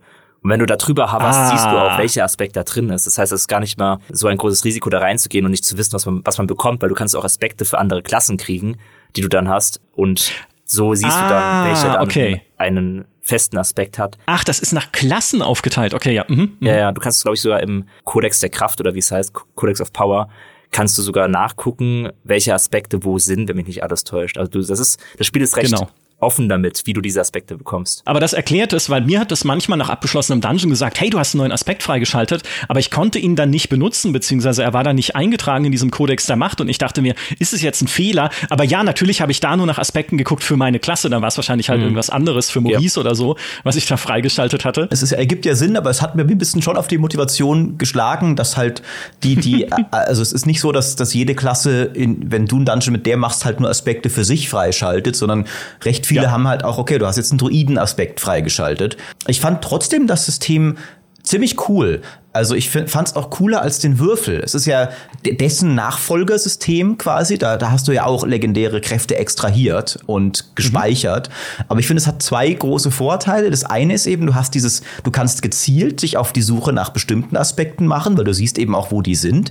Und bisschen gezielt farmen können, finde ich, wertet solche Spiele schon auch immer wieder auf, statt ich muss halt hoffen, dass dieses eine Legendary droppt. Und das zweite ist eben, du hast halt nicht nur diese drei festgelegten Würfelslots, sondern du kannst eben jeden Aspekt, also kannst jedes, jedes Item in deinem Inventar mit einem individuellen Aspekt be belegen. Das geht ja nicht jeder, es geht ja nicht jeder auf alles, aber ich glaube, es gehen alle auf mindestens mehr als einen Item-Slot. Also manche gehen irgendwie auf Waffen und Amulette, andere gehen auf verschiedene Rüstungsteile und so. Und da kannst du halt noch mal mehr zusammenpuzzeln, welche will ich in Kombination benutzen. Und die mhm. waren auch alle recht cool. Also manche waren so generisch, andere haben bestimmte Fähigkeiten modifiziert. Mich hat's auch gefreut, dass sie bei all dem trotzdem nicht mehr ganz so Overkill waren wie in Diablo 3, wo ja immer noch irgendwie so 500% mehr Schaden dabei war oder sowas. Und dann musstest du entscheiden, also dann, dann hing halt immer davon ab, okay, Fähigkeiten sind dann gut, wenn sie genug Legendaries oder Sets haben, die ihren Schaden um 100 x Prozent erhöhen. Und diesmal sind die halt bisschen mehr einfach Funktionsänderungen, die auch sehr wertvoll sind, aber es ist nicht ganz so, okay, die Fähigkeit ist komplett wertlos, wenn du nicht deinen 500 Prozent Schadens Legendary hast. Ich habe zum Beispiel einen Aspekt extra aus einem Item, das ich halt so von den anderen Eigenschaften her nicht gebraucht habe, extrahiert, nämlich dass mein Wirbelwind zusätzlich so Windhosen ausschickt, so Tornados, die halt Gegner nochmal dann weiter schädigen da in der Umgebung. Fand ich halt praktisch, weil Wirbelwind mache ich eh die ganze Zeit, also warum den nicht halt dann noch weiter spezialisieren und weiter ausbauen und seine Wirkung verändern. Es gibt halt auch passive Aspekte, wo mich einer sogar dazu gebracht hat, irgendwie zu einem Dungeon zu gehen, zu dem ich eigentlich gar nicht gehen wollte, weil der viel zu weit weg war und ich hatte, also dann eh schon war irgendwie Sonntagnacht und ich dachte mir so, hm, langsam kannst du mal ins Bett gehen. Aber nein, den einen Aspekt wollte ich noch haben, nämlich, dass ein äh, direkter Angriff gegen Gegner, die schon bluten, nochmal zusätzlich die Chance haben, diese Gegner zu betäuben. Wie, äh, wie klasse, ne? Weil ich habe doch eh eine Blutungsbild und wenn ich die Gegner noch zusätzlich betäuben kann, ja, das ist ja, das, das passt ja perfekt zusammen. Ja. Ne? Dann ist ja die Gefahr auch viel geringer im Nahkampf. Den will ich haben und den will ich unbedingt dann noch zusätzlich eben auf meine Handschuhe legen, die eh schon meinen Wirbelwind stärken, um meine kritische Trefferchance. Also Win-Win sozusagen. Ich finde, das ist ein fantastisches System. Das ging bei mir auch so, dass ich so ein paar hatte, wo ich, oh, da verbessere ich meinen mein Skill, meine Eisscherben gerade. Und es gab, es gibt auch ein paar allgemeine, wo dann trotzdem Klassen noch Synergie mit haben haben. Es gibt zum Beispiel einen, den haben wir, glaube ich, alle benutzt sogar, dass regelmäßig du ein Schild bekommst, einfach, weil das einfach so ein ja. genereller, guter, passiver Bonus ist. Aber es gibt dann bei der Zauberin im Frostbaum tatsächlich noch Effekte, die sagen, solange du ein Schild hast, weil Frost halt auch recht viele so Barrieren-Skills hat, ähm, kriegst du einen Bonus. Äh, ich weiß nicht, was es genau war, ehrlich gesagt. Aber selbst mit solchen allgemeinen haben dann manche Klassen noch spezifische Synergien. Yeah. Und das fand ich auch gelungen. Und ich mochte auch, dass, was Micha schon gesagt hat, dass dadurch gelbe Items auch einen völlig neuen Wert gewinnen, weil, weil sie eben ja ein Template sein können für gute Legendaries, die du daraus selber bastelst. Und ich fand auch, und das fand ich ganz interessant, die Items haben ja erstmal recht wenige Affixe eigentlich. Also ich glaube, drei waren es mhm. bei den gelben und die Legendaries dann noch ein viertes dazu, was jetzt nicht so viel ist. Ich hatte aber den Eindruck, sie haben es diesmal dafür hingekriegt, dass es recht wenig nutzlose Affixe gibt. Also die meisten Stat-Boni, die waren teilweise noch etwas klein, weil wir so im Early Game sind und dann irgendwie so zwei Prozent mehr von irgendwas macht sich nicht so viel bemerkbar. Aber man muss ja davon ausgehen, dass das skaliert hoffentlich. Und ich hatte jetzt nicht so viele Affixe, wo ich dachte, okay, ich kann mir keinen Charakter vorstellen, der das hier will. So sondern immer so, okay, das ist vielleicht auch praktisch. Okay, ich bin jetzt Fernkampfzauberin, deswegen vielleicht nicht für mich, aber das fand ich ganz interessant gemacht versus bei Diablo 3, wo sie wirklich irgendwann nochmal die Affixe aufteilen mussten in Primäre und Sekundäre, weil es einfach so klar war, dass manche einfach viel besser sind als andere und sie so viele Schrottaffixe auch reingepackt haben. Das hatte ich den Eindruck, ist hier, aber muss man natürlich noch im Endgame schauen, wie es von der Balance dann wird. Aber ich hatte erstmal einen Eindruck, dass das ganz gut designt war, das System und eher so ein bisschen sage ich mal, sinnvoll Ballast abgeworfen, als, oh, nur drei Affixe, dann sind die Items gar nicht mehr interessant. Was ich übrigens eine ganz interessante Beobachtung fand, was eigentlich für das Itemsystem spricht, ist, dass ich beim Spielen mit dieser Version, die ja begrenzt ist. Also ich werde irgendwann nicht mehr weiterspielen können. Ich glaube, momentan geht es noch, aber bald werde ich nicht mehr auf diesen Account zugreifen können, wo, die, wo das Spiel drauf ist. Das heißt, irgendwann wird dieser Jäger, den ich gespielt habe, D'Artagnan, wird irgendwann verschwunden sein und mit ihm alle seine Items. Und trotzdem, trotzdem hatte ich so einen krassen Beschützerinstinkt, was meine Items angeht. Ich habe die teilweise gehortet, ja. habe die in meine Kiste gepackt, also ja, vielleicht brauchst du das noch später. Ich habe einmal ja. aus Versehen bei der Okkultistin ein Item gedacht, ich, hätte, ich dachte, ich hätte ein Item zerstört. Ein sehr, sehr wichtiges Legendary hätte ich, hätte ich zerstört. Und ich war am Boden zerstört. So, nein, das kann doch nicht sein, nicht dieses Item. Und da war ich schon Level 25, da habe ich schon 10 Dungeons gemacht, da war der der Bild im Prinzip fertig und ich war einfach vernichtet. So, ich dachte, das kann doch nicht sein. Dieses Item darf ich nicht verlieren, obwohl es sowieso bald weg ist, weil ich diesen Bild nicht weiterspielen kann. Aber das, ich habe so daran gehangen, weil es war eben dieses dieser durchschlagende Schuss, der dadurch verbessert wurde. Und das finde ich einen ganz interessanten Effekt einfach, dass obwohl ich weiß, dass nichts davon Bestand hat, ich trotzdem schon sehr, sehr an meine Items und an meiner Ausrüstung ge gehangen habe. Das ist eigentlich ein ganz gutes Zeichen. Ja, ging mir ganz genauso. Also du kannst, es gibt ja auch noch andere Möglichkeiten natürlich mit der Ausrüstung äh, rumzuspielen. Du kannst ja ein Affix tauschen, wie früher bei der Mystikerin, jetzt auch bei dieser Okkultistin.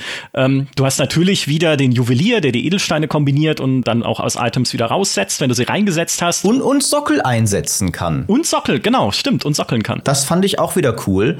Das ist ja, bei, das ging ja bei Diablo 4, glaube ich, Diablo 3, glaube ich, nur mit der Mystikerin, die halt dann das Richtig. Sockel als eine von deinen Eigenschaften hatte. Aber hier kannst du extra noch einen ja. Sockel dazu. Ich hatte die Ressource dafür nicht, deswegen weiß ich nicht, ob das dann irgendwie einen Slot wegnimmt, wiederum ein Affix, oder ob das dann quasi noch ein fünftes Affix ist, wo du dann halt einen Edelstein oder, oder Runen ja sogar, soll es ja auch geben. Haben wir leider in, dem, in der Version ja. nicht gehabt. Also du kannst schon einiges rumspielen mit den Items und du kannst sie auch noch upgraden. Das war ja auch noch, also auch normale, mhm. ähm, also gelbe schon in, in mehreren Stufen. Das, das war relativ banal. Also da werden einfach die Werte leicht höher. Aber es gibt gefühlt wieder ein bisschen mehr Crafting äh, und eben auch nicht erst irgendwie mit dem Würfel so später im Spiel. Ähm, und das fand ich auch ganz nett. Bis auf die komische Alchemistin. Ich glaube, du wolltest gerade drauf kommen, Micha, ne? äh, nicht nur, nicht nur. Gleich, äh, Alchemistin, du musst bitte noch ganz kurz warten, bevor ich dich bashe. Die, ich wollte kurz auf diese Upgrades zu sprechen kommen, weil die sind, die wirken erstmal unspektakulär, weil sie auch teilweise deine DPS halt nur um 5 erhöhen von 70 oder 80, 90, also oder von 400, die du hast oder so. Also das sieht erstmal nach wenig aus, was aber so ein Upgrade beim Schmied noch macht mit einem Item. Es steigert alle Eigenschaften.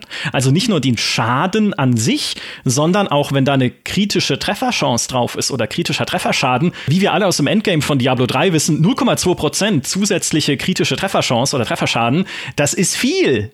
Also ich bin, das ist tatsächlich ein Feature, wo ich jetzt sage, ich lasse es bis Level 50, interessiert mich das überhaupt nicht, diese Upgrades. Aber dann könnte das einen ordentlichen Ticken nochmal an, an Plus obendrauf geben, der, der spannend werden könnte. Ich wollte nochmal draufhauen, dass die Runen nicht drin waren. Blizzard, was soll das? Wehe, ihr habt die Runen rausgenommen. Wehe, wehe, jetzt kommt irgendwie ein Death Diary mit, äh, mit Joey Shelley, der dann irgendwie sagt, ja, Runen? Nee, das da haben wir dann doch gedacht, das ist nicht Diablo für uns. Ja, also hoffentlich sind sie noch drin. Oh, das wäre aber echt schade. Nee, glaube ich auch nicht. Also das wäre wirklich doof. Das wollen wir ja auch alle. Das System klang, finde ich, auch so cool, weil es hatte ja diese, diese ja. Mechanik jetzt, dass du Runenwörter nicht mehr, dass die einfach was sind, was du so experimentieren musst, wenn du feste Runen zusammensetzt, sondern dass du Auslöser ja. und Effekte kombinieren kannst. Also du hast halt eine Rune, die sagt, immer wenn du einen Trank trinkst, und dann hast du eine Effektrune und dann kannst du das kombinieren und sag eben, wenn du einen, Effekt, wenn du einen Trank trinkst, dann kriege irgendwie mehr Crit oder sowas. Und das finde ich mhm. total cool potenziell. Aber also ich hoffe sehr, dass das, dass das drin geblieben ist und nicht, ich meine, man weiß es nicht. Also Attributspunkte hatten sie auch angekündigt, auch Diablo 2 Feature, jeder will es. Oh Gott, das kann sein. Das wäre blöd. Ich hoffe einfach nur, dass die im ersten ja. Noch nicht droppen. Sie haben ja sehr großen Aufwand betrieben, wirklich jetzt auch mit dem, sieht man auch daran, wie sie das Spiel gerade umgebaut haben, im Vergleich zu früheren Blog-Einträgen, dass sie noch mehr versuchen, Spielerinnen und Spieler etwas sanfter ansteigen zu lassen. Also deswegen ist ja auch der Skilltree verändert worden, weil die, das Ziel ist ja ein bisschen, dass eben auch neue Neueinsteiger bei Diablo 4 reinkommen und nicht sofort erschlagen werden, wie bei Pass of Exile mit einem riesigen Skilltree, sondern dass sie reinkommen und erstmal nur ein paar Entscheidungen fällen können und halt sich erstmal auf eine Sache konzentrieren können und dann nach und nach immer mehr dazukommen. Zumindest haben sie auch das im Interview äh, gesagt, dass eben das Ziel hauptsächlich ist, gerade am Anfang dafür zu sorgen, dass Leute etwas an der Hand ins Spiel reingeführt werden, ohne dass man natürlich sagen muss, dass es komplett anspruchslos ist.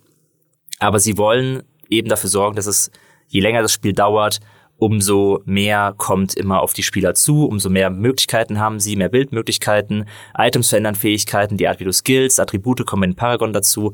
Das sind alles Sachen, die halt eben dafür da sind, Leute irgendwie äh, natürlicher in das Spiel reinführen zu können. Deswegen sind auch die Skilltrees jetzt so, dass du halt eben am Anfang nur ein paar Fähigkeiten hast und nicht wie beim großen Baum ursprünglich, wo ja du am Anfang mhm. die acht verschiedene Routen gehen konntest und die dann in die hoch in die Baumkrone gewachsen sind, sondern du fängst an und hast erstmal so einen kleinen Knotenpunkt, um den halt sich vier Skillpunkte ranken und die kannst dann erstmal halt eine kleine Entscheidung fällen und das wird dann immer größer und größer und größer. Deswegen vermute ich einfach mal, dass diese Runensache hoffentlich später noch kommt. Ja, ich meine, wir haben ja zum Beispiel auch noch keine einzigartigen Items gefunden, was ja dann die höchste Itemstufe, also oder zumindest jetzt am Anfang erstmal das Beste sein soll, was du finden kannst, war jetzt auch noch nicht drin. Oder wir hatten Pech, kann natürlich auch sein. Also ja, es kommt noch was und es kommt hoffentlich äh, noch viel. Und jetzt hau ich auf die Alchemistin drauf, beziehungsweise jetzt gar nicht mal so sehr auf die Alchemistin an sich, sondern erstmal auf das Sammeln von Crafting-Materialien, weil es ist nicht mehr nur so, dass du wie früher Items zerlegen kannst und daraus Crafting-Material kriegst, sondern du sammelst auch Pflanzen und Erzbrocken in der Open World, wo ich so denke, hä, das gehört für mich nicht zu einem Diablo, Pflanzen und Blumen zu pflücken und irgendwie Erz einzuklauben. Und die trägst du dann nochmal zusätzlich zu dieser Alchemistin und kannst sie dann upgraden. Wenn du zum Beispiel äh, mehrere Erzbrocken hast, kannst du die aufwerten zu Silberbrocken, mhm. wie auch immer das mhm. funktioniert. Also es heißt halt, es sind Eisenbrocken und die werden dann zu Silberbrocken. Aber er ist eine Alchemistin, okay, die kann, äh, die kann Dinge umwandeln. Und die brauchst du dann wiederum für Upgrades beim Schmied und halt für andere Crafting-Sachen, äh, die du machst. Aber das ist so der, die eine Kritik, die ich habe für mich passt diese Crafting-Schleife mit Materialien sammeln und upgraden ganz wunderbar zu Online-Rollenspielen, aber in einem Diablo wirkt das aufgesetzt, ja, weil das sollte sich eigentlich auf die Kämpfe und das, was dabei so auf dem Boden fällt, fokussieren und nicht darauf, dass du halt irgendwie eine Blume anklickst in der Umgebung und dann noch zu jemandem gehst, der dir aus einer Blume eine bessere Blume macht. So, das ist eine. Und das andere ist, diese Alchemistin hatte überhaupt sehr seltsame Fähigkeiten. Das eine ist, dass du deine Heiltränke, du hast sechs Heiltränke, das ist festgelegt. Äh, die füllt man nach dann, indem man so Heilfläschchen aufsammelt von besiegten Gegnern. So, die kannst du aufwerten, alle zehn Stufen, damit sie dich mehr heilen. ich denke, hä, das ist doch eine Pflichtaufgabe. Alle zehn Stufen muss ich da hinlaufen und meine Heilfläschchen aufwerten. Da hat Path of Exile zumindest mit den Flaschen, die man erbeuten kann, ein interessanteres System, weil die halt auch noch magische Eigenschaften haben, mit denen du dich dann weiter irgendwie spezialisieren oder an deiner Bild rumfallen kannst. Hier ist es einfach nur ein Upgrade-Button ne, bei dieser Alchemistin. Und das zweite, was sie macht, sind Elixiere, die braut sie für dich auch aus Crafting-Materialien, die dir eine Zeit lang, eine halbe Stunde, bestimmte Vorteile geben. Also zum Beispiel mehr Schaden eine halbe Stunde lang gegen Elite-Monster oder sowas.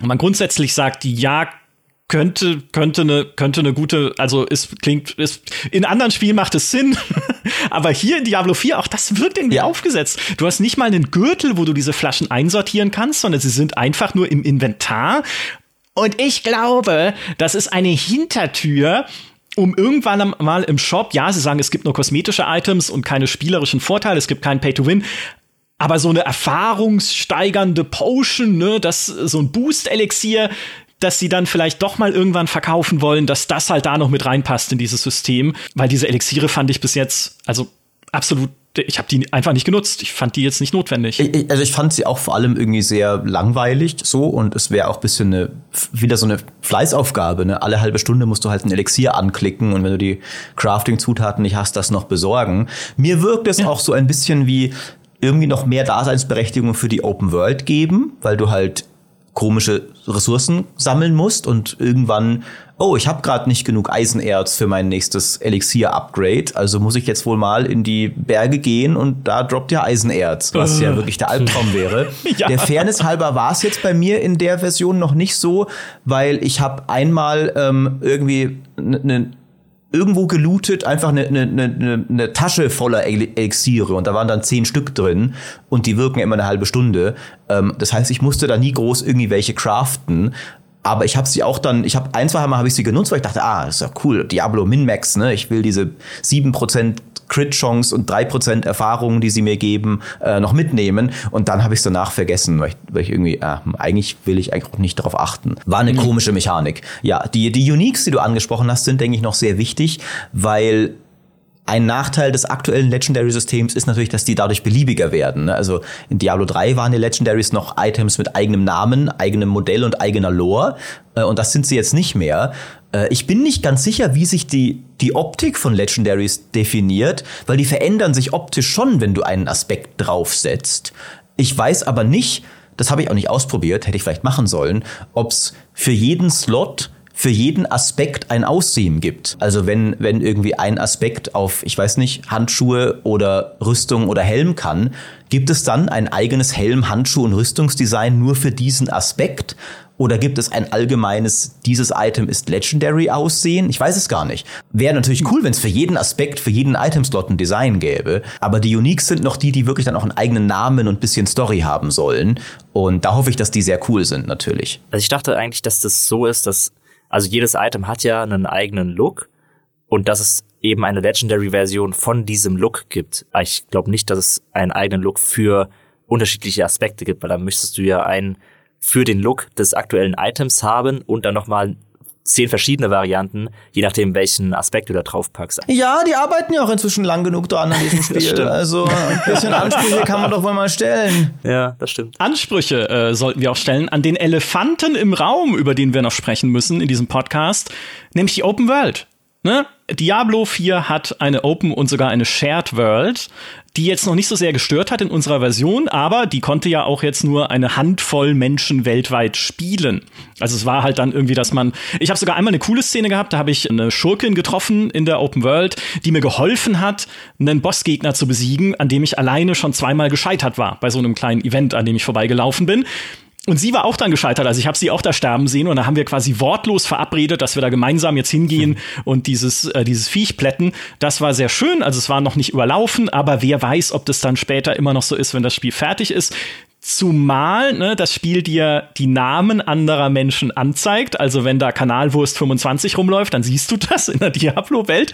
Und es gibt den Charaktereditor, sehr grelle Farben äh, für die Charaktere, habe ich gesehen. Also kannst du knallrotes Haar oder knallgrünes Haar wählen, was jetzt an sich natürlich kein Problem ist, aber wenn es gerade so eine dunkle, triste, schreckliche Welt ist und du läufst in so einem knallbunten Look rum, ich weiß nicht, ob ja. das dann, äh, wie das dann wirkt einfach. Das ist wie, wie Dawn of War, wo, wo Leute aus irgendeinem Grund halt, also ich, Meme natürlich und so, alle immer im Multiplayer irgendwie rosa Space Marines hatten. Also ja, ich, ist witzig und so, aber jetzt Leute, lass doch mal ein bisschen hier ernst nehmen, die Sache. Ich meine, ich hatte da auch ein Gespräch mit, mit dem Art Director von, von Diablo und da war zumindest die Aussage, dass sie versuchen, die Items so zu designen, dass sie in der Welt geerdet sind und es eben dazu führen kann, dass du, wenn du mal andere Spieler siehst und die tragen halt irgendwelche Ausrüstung, dass es nicht so wirkt, als wäre die komplett abgespaced. Aber da habe ich auch ein bisschen Sorge vor. Und ich hatte einmal eine Begegnung äh, jetzt in der in der Version, die ich gespielt habe, dass ich einmal mit einem anderen Spieler auf eine Zone zugelaufen bin.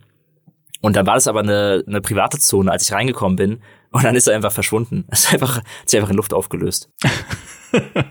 Auch gut. Das ist, äh, das bringt uns zum Aufbau dieser Welt. Private Zonen müssen nicht nur Dungeons sein, in denen du dann alleine unter, unter dir selber, kann man das, also, indem man mit sich selber alleine ist, mit der eigenen Gruppe so alleine ist, sondern auch bestimmte andere Bereiche der Welt sind sozusagen instanziert, dass du da äh, keinen anderen begegnest. Und die Welt ist auch nicht nur eine große, offene, freie Fläche, sondern es gibt auch immer mal wieder so Engstellen und schlauchartigere Verbindungen zwischen einzelnen Gebieten, in denen sich fast schon so ein bisschen anfühlt wie das alte Diablo, ne, wo du halt ein bisschen äh, dich geradliniger äh, durchmetzelst. Und jetzt ist aber natürlich die Gretchenfrage, was bringt diese Welt? Ne? Also was, welchen Vorteil hat denn diese Open World für Diablo 4? Und da lagen wir uns schon ein wenig in den Haaren, auch im Vorgespräch äh, zu diesem Podcast, weil mich stört sie tatsächlich mit dem, was sie momentan bietet, während Maurice, glaube ich, gesagt hat, du kannst sie wohlwollend ignorieren. Ja, ich, ich mag tatsächlich sogar, dass sie einfach gar nicht so viel Open World einfach ist. Fühlt sich eigentlich eher an wie bisschen, also wie Diablo 3 eigentlich, aber ohne Ladebildschirme zwischen den Gebieten.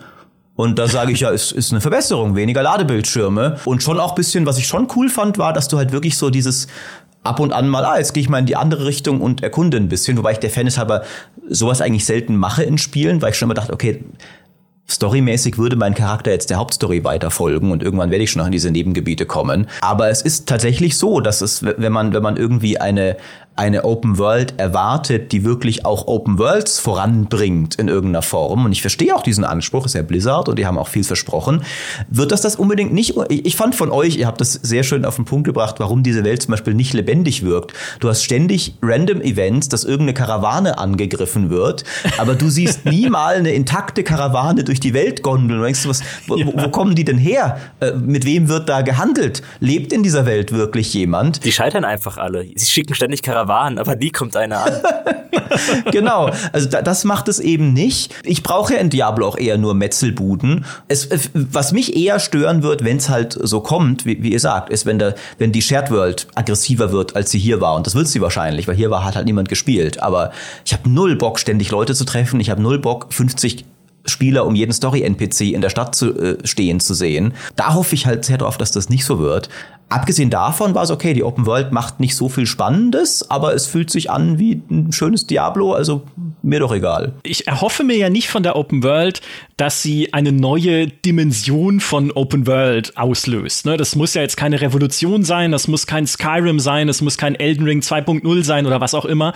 Aber was ich mir natürlich schon erhoffe, ist, wenn sie eine Open World reinbauen, mir auch eine Begründung geben, warum ich mich mit dieser Welt mehr beschäftigen sollte. Also sie füllen mit Dingen, die interessant sind. Und nein, nicht alles in dieser Welt ist interessant.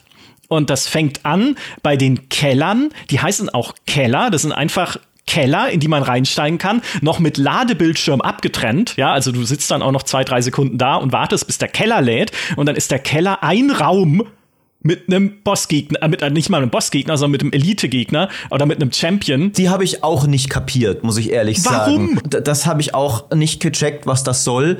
Also du kriegst ja, was ich schon cool finde, du kriegst ja für Erkundung in der Open World Belohnungen für jedes Gebiet. Also wenn du ja. prozentual genug Sachen erledigt hast in dem Gebiet, dann kriegst du signifikante Sachen wie extra Skillpunkte oder extra Trankslots, die witzigerweise bei ja. mir verbuggt waren. Ich habe die nicht bekommen, weil sie stehen im, im Journal. ähm, und das ist, finde ich, ganz cool. Aber, aber die, die Keller wirkten echt irgendwie weird, weil die Dungeons sind wenigstens irgendwie einigermaßen umfangreich.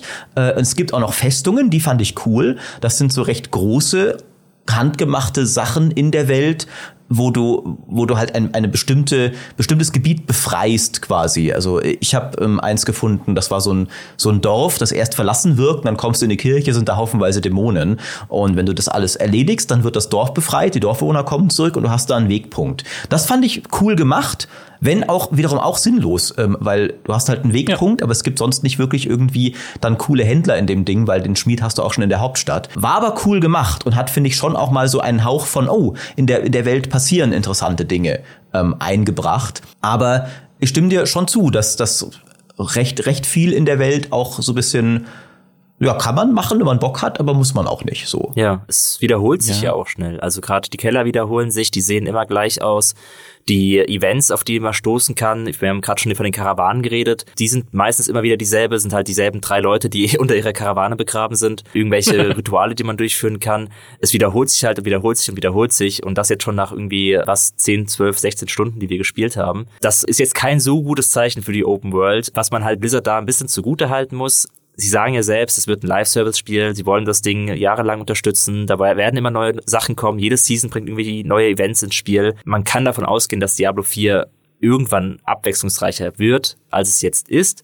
Aber das ist ja kein Grund, das jetzt nicht jetzt schon zu kritisieren, weil wenn es rauskommt, wollen wir ja auch nicht gelangweilt sein nach zehn Stunden. Ja, und es hat auch strukturelle Probleme. Ne? Also, dass man da einfach nur mehr reinbaut, ist, glaube ich, auch nicht, das wäre nicht ausreichend, weil wenn du dir die Dungeons anguckst, also bei den Festungen, um die kurz nochmal einzufangen, würde ich Maurice vollkommen recht geben, oder euch beiden, weil ihr, ihr empfindet es ja. ja beide so, wie ich weiß, aus geheimen Kanälen, die sind super gemacht. Ne? Also, da gibt's zwar nicht viele von, aber die haben auch jeweils ein eigenes Flair. Du kommst irgendwie in eine alte Garnison in der, oder in ein altes Dorf, in dem sich Vampire ausgebreitet haben und dann musst du diese Vampirbedrohung bekämpfen, kannst dann noch in den Dungeon den Vampir-Oberpriester-Boss ausschalten und dann verwandelst du eben diese Festung in ein normales Dorf wieder zurück, wo wieder ein paar Überlebende einziehen und du dann auch Sachen kaufen kannst.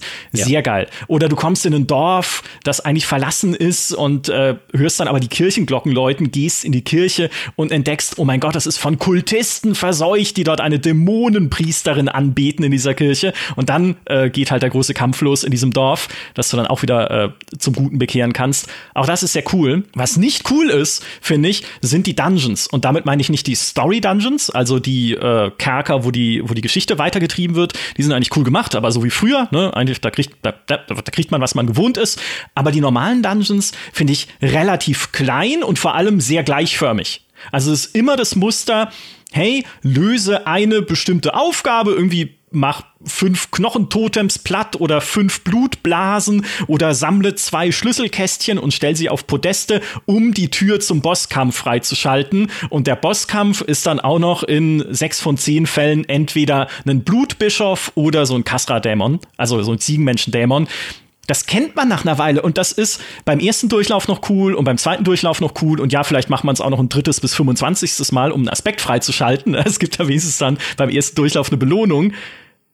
Aber das, das ist nicht interessant.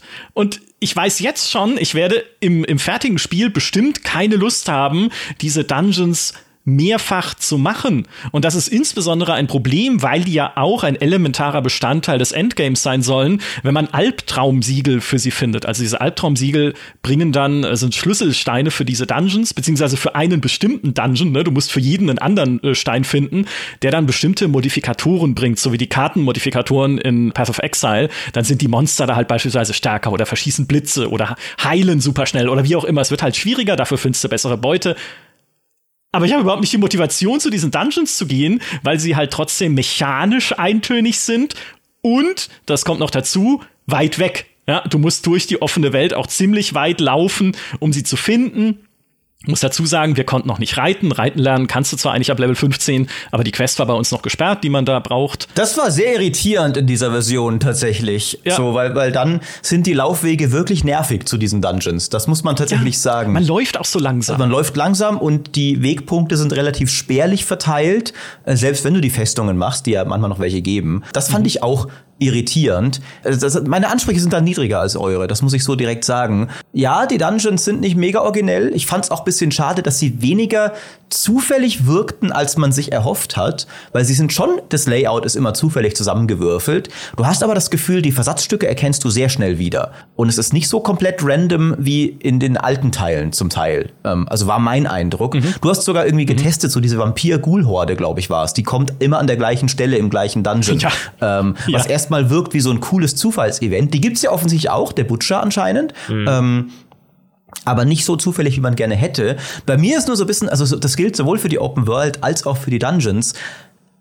Wenn es eine stumpfe Metzelbude ist und das Metzeln Bock macht, Give me, habe ich Bock drauf, bin ich dabei. Wer braucht Ey. Open World, wer braucht lebendige Welt? Niemand ist Diablo. Widerspreche ich null. Da widerspreche ich dir überhaupt nicht. Mir geht's doch genauso. Hallo, wer spielt denn hier ein Fall im Portal in Diablo 3 nach dem anderen oder ja. eine Karte in Path of Exile oder all die anderen Mechaniken da drin? Muah, ja, also mache ich ja auch super gerne. Mir ist es nur nicht convenient genug, da erstmal hingurken zu müssen. Das, stimmt. das ist ja mein Problem. Ich weiß, dass es stumpf ist, diese Nephalem-Portale zu spielen in Diablo 3, aber ich kann sie wenigstens von der Stadt aus öffnen. Ja, im, im Regelfall zumindest die normalen, ohne was anderes noch machen zu müssen. Hier muss ich halt noch durch die Welt zum Dungeon, für den ich dann halt auf den hohen Schwierigkeitsgraden auf den Schlüsselstein habe, um das dann absolvieren zu können.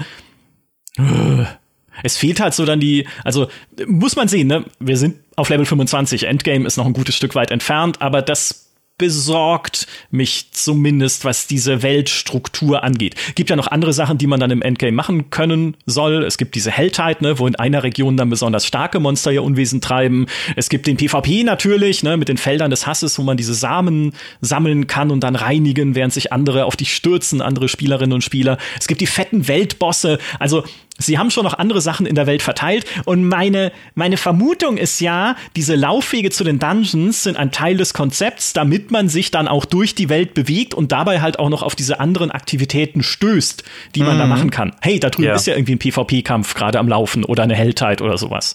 Also, ja, Blizzard, wir haben euch durchschaut. Es gibt aber noch eine zweite Sache, die ich strittig finde, zumindest an der Open World, und das ist das Level Scaling. Wir sehen, dass die Regionen in der Welt zwar einen gewissen Mindestlevel haben, also es gibt halt beispielsweise am Anfang Regionen mit Level 5 plus, ne, wenn du noch ganz klein bist, 15 plus, aber danach steigen sie sozusagen mit deiner Stufe mit. Es gibt dann im, im, weiter im Süden, wo die Story später weitergehen wird, auch Regionen mit Level 40 und teilweise 45, ne, aufwärts. Also da kann man am Anfang einfach nicht hinreiten, guten Gewissens, um sich dort um, also es sei denn, man will sterben. Ich meine, wir wissen es noch nicht, witzigerweise, ne? Wie groß sind die Unterschiede? Also, wie weit kann man gehen in der Open World, bis es wirklich einfach so, okay, du wirst mit einem Schuss äh, getötet? Ja, doch, kann man ja sehen. Das kannst du sehen auf der Karte. Also zumindest, wer weiß, ob es noch gebalanced wird. Ja, aber, genau, aber, aber du weißt ja nicht, was Level 35 bedeutet. Also, das meine ich ja. ja Wie stimmt, schwer ja. tut sich ein Level 15 Charakter in der Level 35 Region? Das wird noch interessant. Mhm. Also ich kann zumindest sagen, dass ich mich mit Level 13 sehr schwer getan habe gegen Level 15 Gegner, stimmt, ja. weil es nämlich einen bestimmten Levelbereich, einen bestimmten Weltbereich gibt, der immer ein bisschen über dir levelt und das sind die Festungen. Also die sind immer, waren zumindest in unserer Version immer zwei Stufen über dir und damit eine knackige Herausforderung, insbesondere der Boss am Ende. Alter, wie oft ich gestorben bin an so einem Ziegenmenschen Deppen, der halt dich mit Frost einfriert und mit seinem Hammer platt schlägt. Bis ich aber dann genügend Items hatte oder dann mit Level 25 halt auch einfach mein Equipment immer weiter verbessert habe und dann konnte ich ihn besiegen. Also auch das ein geiles Gefühl eigentlich. Ich finde nur grundsätzlich, wenn die Region, in denen du unterwegs bist, halt mit dir mitleveln, dann dämpft das doch sehr stark das Fortschrittsgefühl. Ne, du hast dann halt einfach, selbst wenn du in einem Level, äh, in, einem, in einer Region einen Levelaufstieg hast, sind sofort die Monster um dich rum stärker. Wie funktioniert, also auch spiellogisch gedacht, wie funktioniert das denn? Haben die Gule jetzt alle nochmal dazugelernt, die gerade um mich rum standen, weil sie gesehen haben, dass ich stärker geworden bin? Oder was ist das?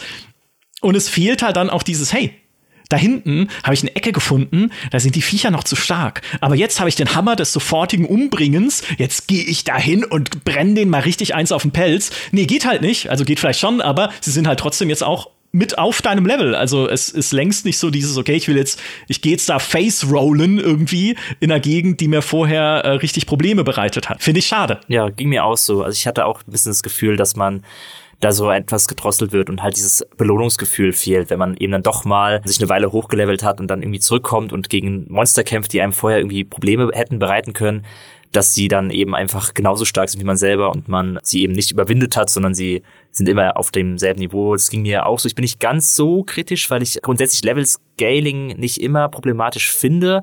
Äh, zumindest bei, bei Oblivion hat mich das damals nicht gestört, wo es viele Leute viel, viel mehr gestört hat als mich. Aber jetzt bei Diablo finde ich es auch irgendwie seltsam, weil Diablo halt ein anderes Spielgefühl ist, weil es viel mehr auf diese Progressionsmechaniken ausgelegt ist weil es eben auch weniger geht, diese, darum geht, eine, eine authentische Welt darzustellen und so weiter und so fort. Auch wenn jetzt Open World da ist, haben wir ja schon gesagt, dass sie sich nicht immer ungefähr äh, unbedingt ja authentisch anfühlt und lebendig, sondern dass sie eben da ist. Und deswegen fand ich es bei Diablo auch störender. Und ich mir hätte mir einfach gewünscht, dass man da vielleicht ein, etwas mehr ja Feingefühl zeigt bei der Art, wie Level gescaled wird. Also ich verstehe den Ansatz, dass man möchte, okay, man soll auch am Anfang überall hingehen können. Man soll jetzt nicht in dieser Region gefangen sein, sondern wir haben die Open World. Jetzt kannst du auch mal direkt Akt 3 als erstes machen, wenn du Bock drauf hast. Da musst du halt auch in der mhm. Lage sein, die Monster da zu besiegen. Sonst wäre es ja Quatsch. Aber diese einzelnen Gebiete sind ja doch mal so krass in Zonen unterteilt und in Dungeons und in Festungen. Und da wäre es ja schon möglich gewesen, wirklich jedes Gebiet mehr in Abschnitte zu teilen wo Gegner dann auch mal stärker sind, man halt dann zurückkommen kann. Ohnehin, weil ich glaube, dass die meisten Leute ja sowieso, wenn sie der Story folgen, erstmal so diese Story-Quest-Pfade ablaufen werden. So niemand wird es so machen wie wir jetzt gerade oder vielleicht weniger Leute, dass du in ein Gebiet kommst, die Story-Quest machst und dann da drin bleibst und erstmal alles clearst, sondern dass du dann zum nächsten Story-Abschnitt voranschreitest und äh, dann eben, sobald das dann alles erledigt ist, wiederkommst und dann eben Sachen machst, die du vorher nicht konntest. Und da hätte ich mir ein bisschen mehr ja, Abwechslung gewünscht und die Möglichkeit, mit meinem Bild und mit meiner Stärke, die ich dazu gewonnen habe, Sachen zu schaffen, die vorher nicht zu, zu, bewältigen waren oder eine Herausforderung. Auch Festungen müssen ja nicht per se immer zwei Levelpunkte über einen sein. Es kann ja auch noch eine Festung geben, die auf 35 oder so gekappt ist. Ich weiß es nicht. Es kann ja alle möglichen, ja, ja das kann sein. mögliche mhm. an, an Optionen geben, Level Scaling schöner zu gestalten, als es jetzt bei Diablo 4 der Fall war. Ja, zumindest als wir es erlebt haben jetzt erstmal. Ich muss euch da ja widersprechen noch. Ich finde ja tatsächlich, dass das Level Scale null Problem ist und hat mich überhaupt nicht gestört, um hier mal die Gegenmeinung zu bieten. Gerade deswegen, was ich vorher meinte, so ich finde es eigentlich ganz cool, wenn wenn das alles, also wenn wenn es eher anspruchsvoll mal ist, also ich finde sogar, da hätten sie noch ein bisschen weitergehen können, dass tatsächlich das Spiel nicht nur bei einigen Bossen, sondern insgesamt ab und an ein bisschen knackiger wird. Und ich würde gar nicht wollen, dass die, dass irgendwann die, die, die halbe Welt halt belanglos ist. Weil, mhm. weil äh, das ist jetzt alles noch ein Level 10 Gebiet, ich bin Level 50, da muss ich also nicht mehr hingehen. Ist ein schwer zu lösendes Problem, glaube ich, für als Entwickler, wie du das machen willst. Aber ich finde schon, man hat einfach trotzdem noch das Gefühl, mächtiger zu werden, dadurch, dass du halt mehr Skills hast, die sich auch anders anfühlen, wenn du Legendaries hast und sowas. Ich finde schon, dass ein Progressionsgefühl trotzdem da ist. Mhm. Und ich würde nicht unbedingt wollen, dass, dass irgendwann so der, der ganze, also dieses ganze Prologgebiet da, die Shattered Peaks heißen sie ja, glaube ich, einfach nicht mehr begehenswert ist, abgesehen von den, ich gehe mal davon aus, also so oder so würden wahrscheinlich dann irgendwie im Late Game, wenn es in der Welt keins gäbe, kein Scaling, die Dungeons zumindest im Endgame, die müssten ja immer anspruchsvoll ja, sein. Im Endgame ist es ja genau, was anderes. Die, die, die tust ja, du auch ja, noch mal ja später zu Albtraum-Dungeons irgendwie hochpowern und sowas, was anderes. Aber trotzdem finde ich es schon cool, dass du dann immer noch coole Kämpfe haben kannst in allen Gebieten, statt, okay, die sind jetzt alle belanglos, geben auch keine Erfahrung und keine Loot mehr, ne, weil man sollte ja nicht farmen können, indem man Level 50 Typ Level 10 Gegner platt macht. Äh, ich find's die bessere Lösung unterm Strich tatsächlich, um euch hier mal ganz klar zu widersprechen. Ich verstehe total, was du meinst. Also der Gedanke daran, dass es irgendwann so wäre, dass du nur noch in einem Bereich im Prinzip grinden kannst, weil die Gegner da dein Levelniveau haben und dann halt nie wieder zurückkehrst, weil alles zu schwach ist, das stimmt schon. Das, das wäre eigentlich eine unschöne Variante. Du sollst ja auch nicht nur in einem Bereich grinden können, weil dann sind wir bei Diablo Immortal mit seinem dämlichen Level Gating, wo es halt dir sagt, okay, du kommst erst mit Level 40 weiter, damit man halt oh jetzt Gott. dann fünf Stunden lang. ja, siehst du mal, da ist doch viel besser so rum. Ja, ja, das ist viel besser so rum, aber für mich beißt sich halt trotzdem die Katze in den Schwanz, weil sie dieses Level Scaling, da bin ich ja ganz bei dir, Maurice, natürlich brauchen, um ihre Open World sinnhaft zu halten. Aber der Gedanke sollte ja der umgekehrte sein, nämlich was ist die Sinnhaftigkeit der Open World für ein Diablo? Und da würde ich abschließend sagen, das hat diese Version für mich noch nicht beantwortet. Mhm. Also mich, ich, ich finde sie toll gemacht, ne, um das auch zu sagen. Diese Open World sieht super stimmungsvoll aus, super schön düster. Äh, du hast auch ein bisschen unterschiedliche Landschaftszonen jetzt schon gesehen in der Gegend, wo wir unterwegs waren. Also die haben sich echt Mühe gegeben beim Bau dieser Welt und die Festungen sind immerhin ein Ding, über das man sich auch mal freut, wenn man drüber stolpert, ne, wie diese Vampirstadt, wenn man da reinrennt und dann sieht, ey, geil, das ist eine Festung, die kann ich befreien, mal gucken, was da passiert und vielleicht findest du sogar noch irgendwie ein Tagebuch mit ein bisschen Hintergrundgeschichte, was da geschehen ist. Das ist gut, aber alles andere erschließt sich mir noch nicht, warum dieses Spiel ein Open-World-Spiel sein muss. Es sei denn, damit ich andere Leute treffe und sehe, was sie für tolle Kosmetik im Shop gekauft haben. okay, war jetzt fies formuliert, ich weiß, aber irgendwie ist es für mich als, wenn ich nur drüber nachdenke, wie bringt eine Open World ein Diablo voran, da fehlen mir noch Antworten. Ich meine, das ist nochmal ein guter Punkt, übrigens, den wir jetzt noch gar nicht angesprochen haben, können wir auch nicht zu viel drüber sagen, aber nur, dass alle wissen, ist uns bewusst, das Ding kann immer noch komplett ruiniert werden durch irgendeinen dummen Shop.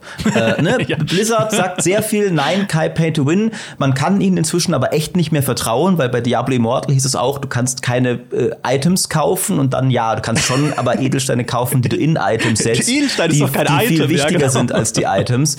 Also, äh, wir wissen inzwischen, dass Blizzard da wirklich vor keinem schäbigen Trick zurückscheut. Und selbst wenn es nicht Pay to Win wird, kann es immer noch dreist werden. Also, ne, was Preise angeht, was Aufdringlichkeit angeht, was FOMO angeht, können sie wirklich viel machen, um das noch kaputt zu machen. Es wäre wirklich schade, weil es ist, ich hatte lange nicht mehr, ich, ich freue mich endlich mal wieder auf ein Blizzard-Spiel. Trotz all meiner Skepsis kann ich nicht anders. Ich hatte Bock. Ich stimme Micha zu, dass witzigerweise einige der größeren, neueren Ideen, wie eben Open World und so, gar nicht so unbedingt die große Stärke des Ganzen sind, auch wenn ich sie nicht schlecht fand, aber es ist nicht so, oh, die, das ist eine brillante Open World, die das Genre weiterbringt oder so. Nee, aber was einfach gut funktioniert, ist einfach der Kern von Diablo. In einer düsteren Welt mit Schmackes, Monster wegfetzen und coole Items sammeln.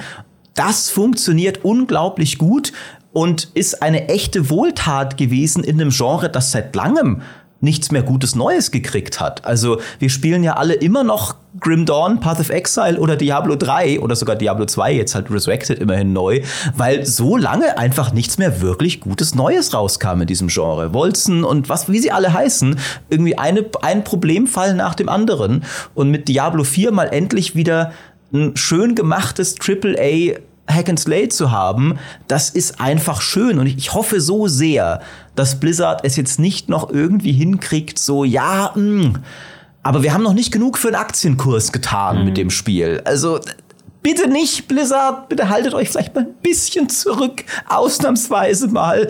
Dann, dann, dann wird das was. Dann, dann wird das was. Und nebenbei kriegt vielleicht auch bitte noch eure Probleme hinter den Kulissen irgendwie endlich mal in den Griff, ne? Und Seid keine Arsch mhm. Seid keine Arschlöcher mehr, Blizzard. Ich will doch einfach nur, dass ihr gute Leute seid, die gute Spiele machen. Weise gesprochen wie Tyrael. Und ich bin tatsächlich, also ich werde das natürlich auch spielen, wenn es rauskommt. Und zwar nicht nur, obwohl ich ja ein Mensch bin, der sagt, ein Diablo fängt erst an, wenn die Story rum ist, ne? Weil dann geht erst das äh, Loot, Loot, Loot, die Gier. Äh? Als mhm. Herr der Gier muss ich das ja vertreten. Dann geht's erst richtig los. Aber nicht nur, weil ich mich freue auf das Leveln und am Charakter puzzeln und da die neuen Systeme ausprobieren, Paragon und Co., sondern auch, weil ich wissen will, wie die Story weitergeht. Dieser, dieser Elternstreit zwischen Lilith und Inarius, den Erschaffern der Menschheit, ja, das ist alleine schon eine coole Prämisse. Und dann, äh, dass Lilith als Dämonin auch so ambivalent gezeichnet ist, wo du jetzt schon merkst, sie ist die Mutter der Menschheit. Also sie hat auch schon, natürlich ist sie dämonisch, aber auch mütterlich. Und so viel sei verraten, Inarius spielt auch eine Rolle.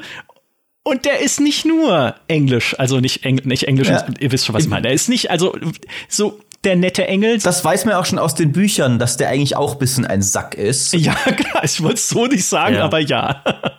Und diese, diese Kathedrale, die ihm huldigt, die Kathedrale des Lichts. Also, ich habe es vorhin schon gesagt, in Kathedralen passiert nicht immer nur Gutes in einem Diablo. Also, sie haben da, sie bauen da eine sehr coole Grundstruktur auf, auch noch mit einigen Überraschungen, die wir an der Stelle nicht spoilern wollen. Ich bin mega gespannt. Ja, geht mir auch so. Also mir, mein persönlichen Geschmack nach, macht Diablo 4 momentan sehr, sehr viel richtig, weil ich genau diese Art Spielertyp bin, die du vielleicht nicht bist, Micha, aber ich liebe ja bei Diablo vor allem das Vor-Endgame. Ich liebe es, die Story zu erleben. Ich liebe es, die Welt einfach zu aufzusaugen und diese düstere Atmosphäre zu erleben. Ich liebe es, meinen Charakter mir zu überlegen, zu über, darüber nachzudenken, was seine Fähigkeiten sind und wie er sich durch die Welt schlägt. Und genau das läuft bei Diablo 4 alles gerade sehr, sehr rund und deswegen bin ich auch sehr vorfreudig und hoffe, wie Maurice gesagt hat, einfach nur darauf, dass man keine, in kein moralisches Dilemma gerät, weil Blizzard wieder sich irgendwelche Chosen ausdenkt, die dieses Grundgerüst untergraben mm. können. Aber grundsätzlich macht Diablo 4 genau das, was ich als Spielertyp eigentlich sehr, sehr gut finde, abgesehen von der Shared World. Aber das ist ein anderes Thema. Ähm, die Basis stimmt erstmal und das ist schön. Wir bleiben dran. Mit Diablo 4 wird es garantiert weitergehen. Ja, spätestens, wenn die Beta dann mal läuft, werdet ihr uns wieder hier zusammensitzen und über das Spiel sprechen hören. Das war's für dieses Mal von Diablo 4. Vielen Dank, Maurice. Vielen Dank, Fabiano. Und liebe Grüße an den mächtigen Dirk. Macht's gut. Tschüss. Adios. Ciao.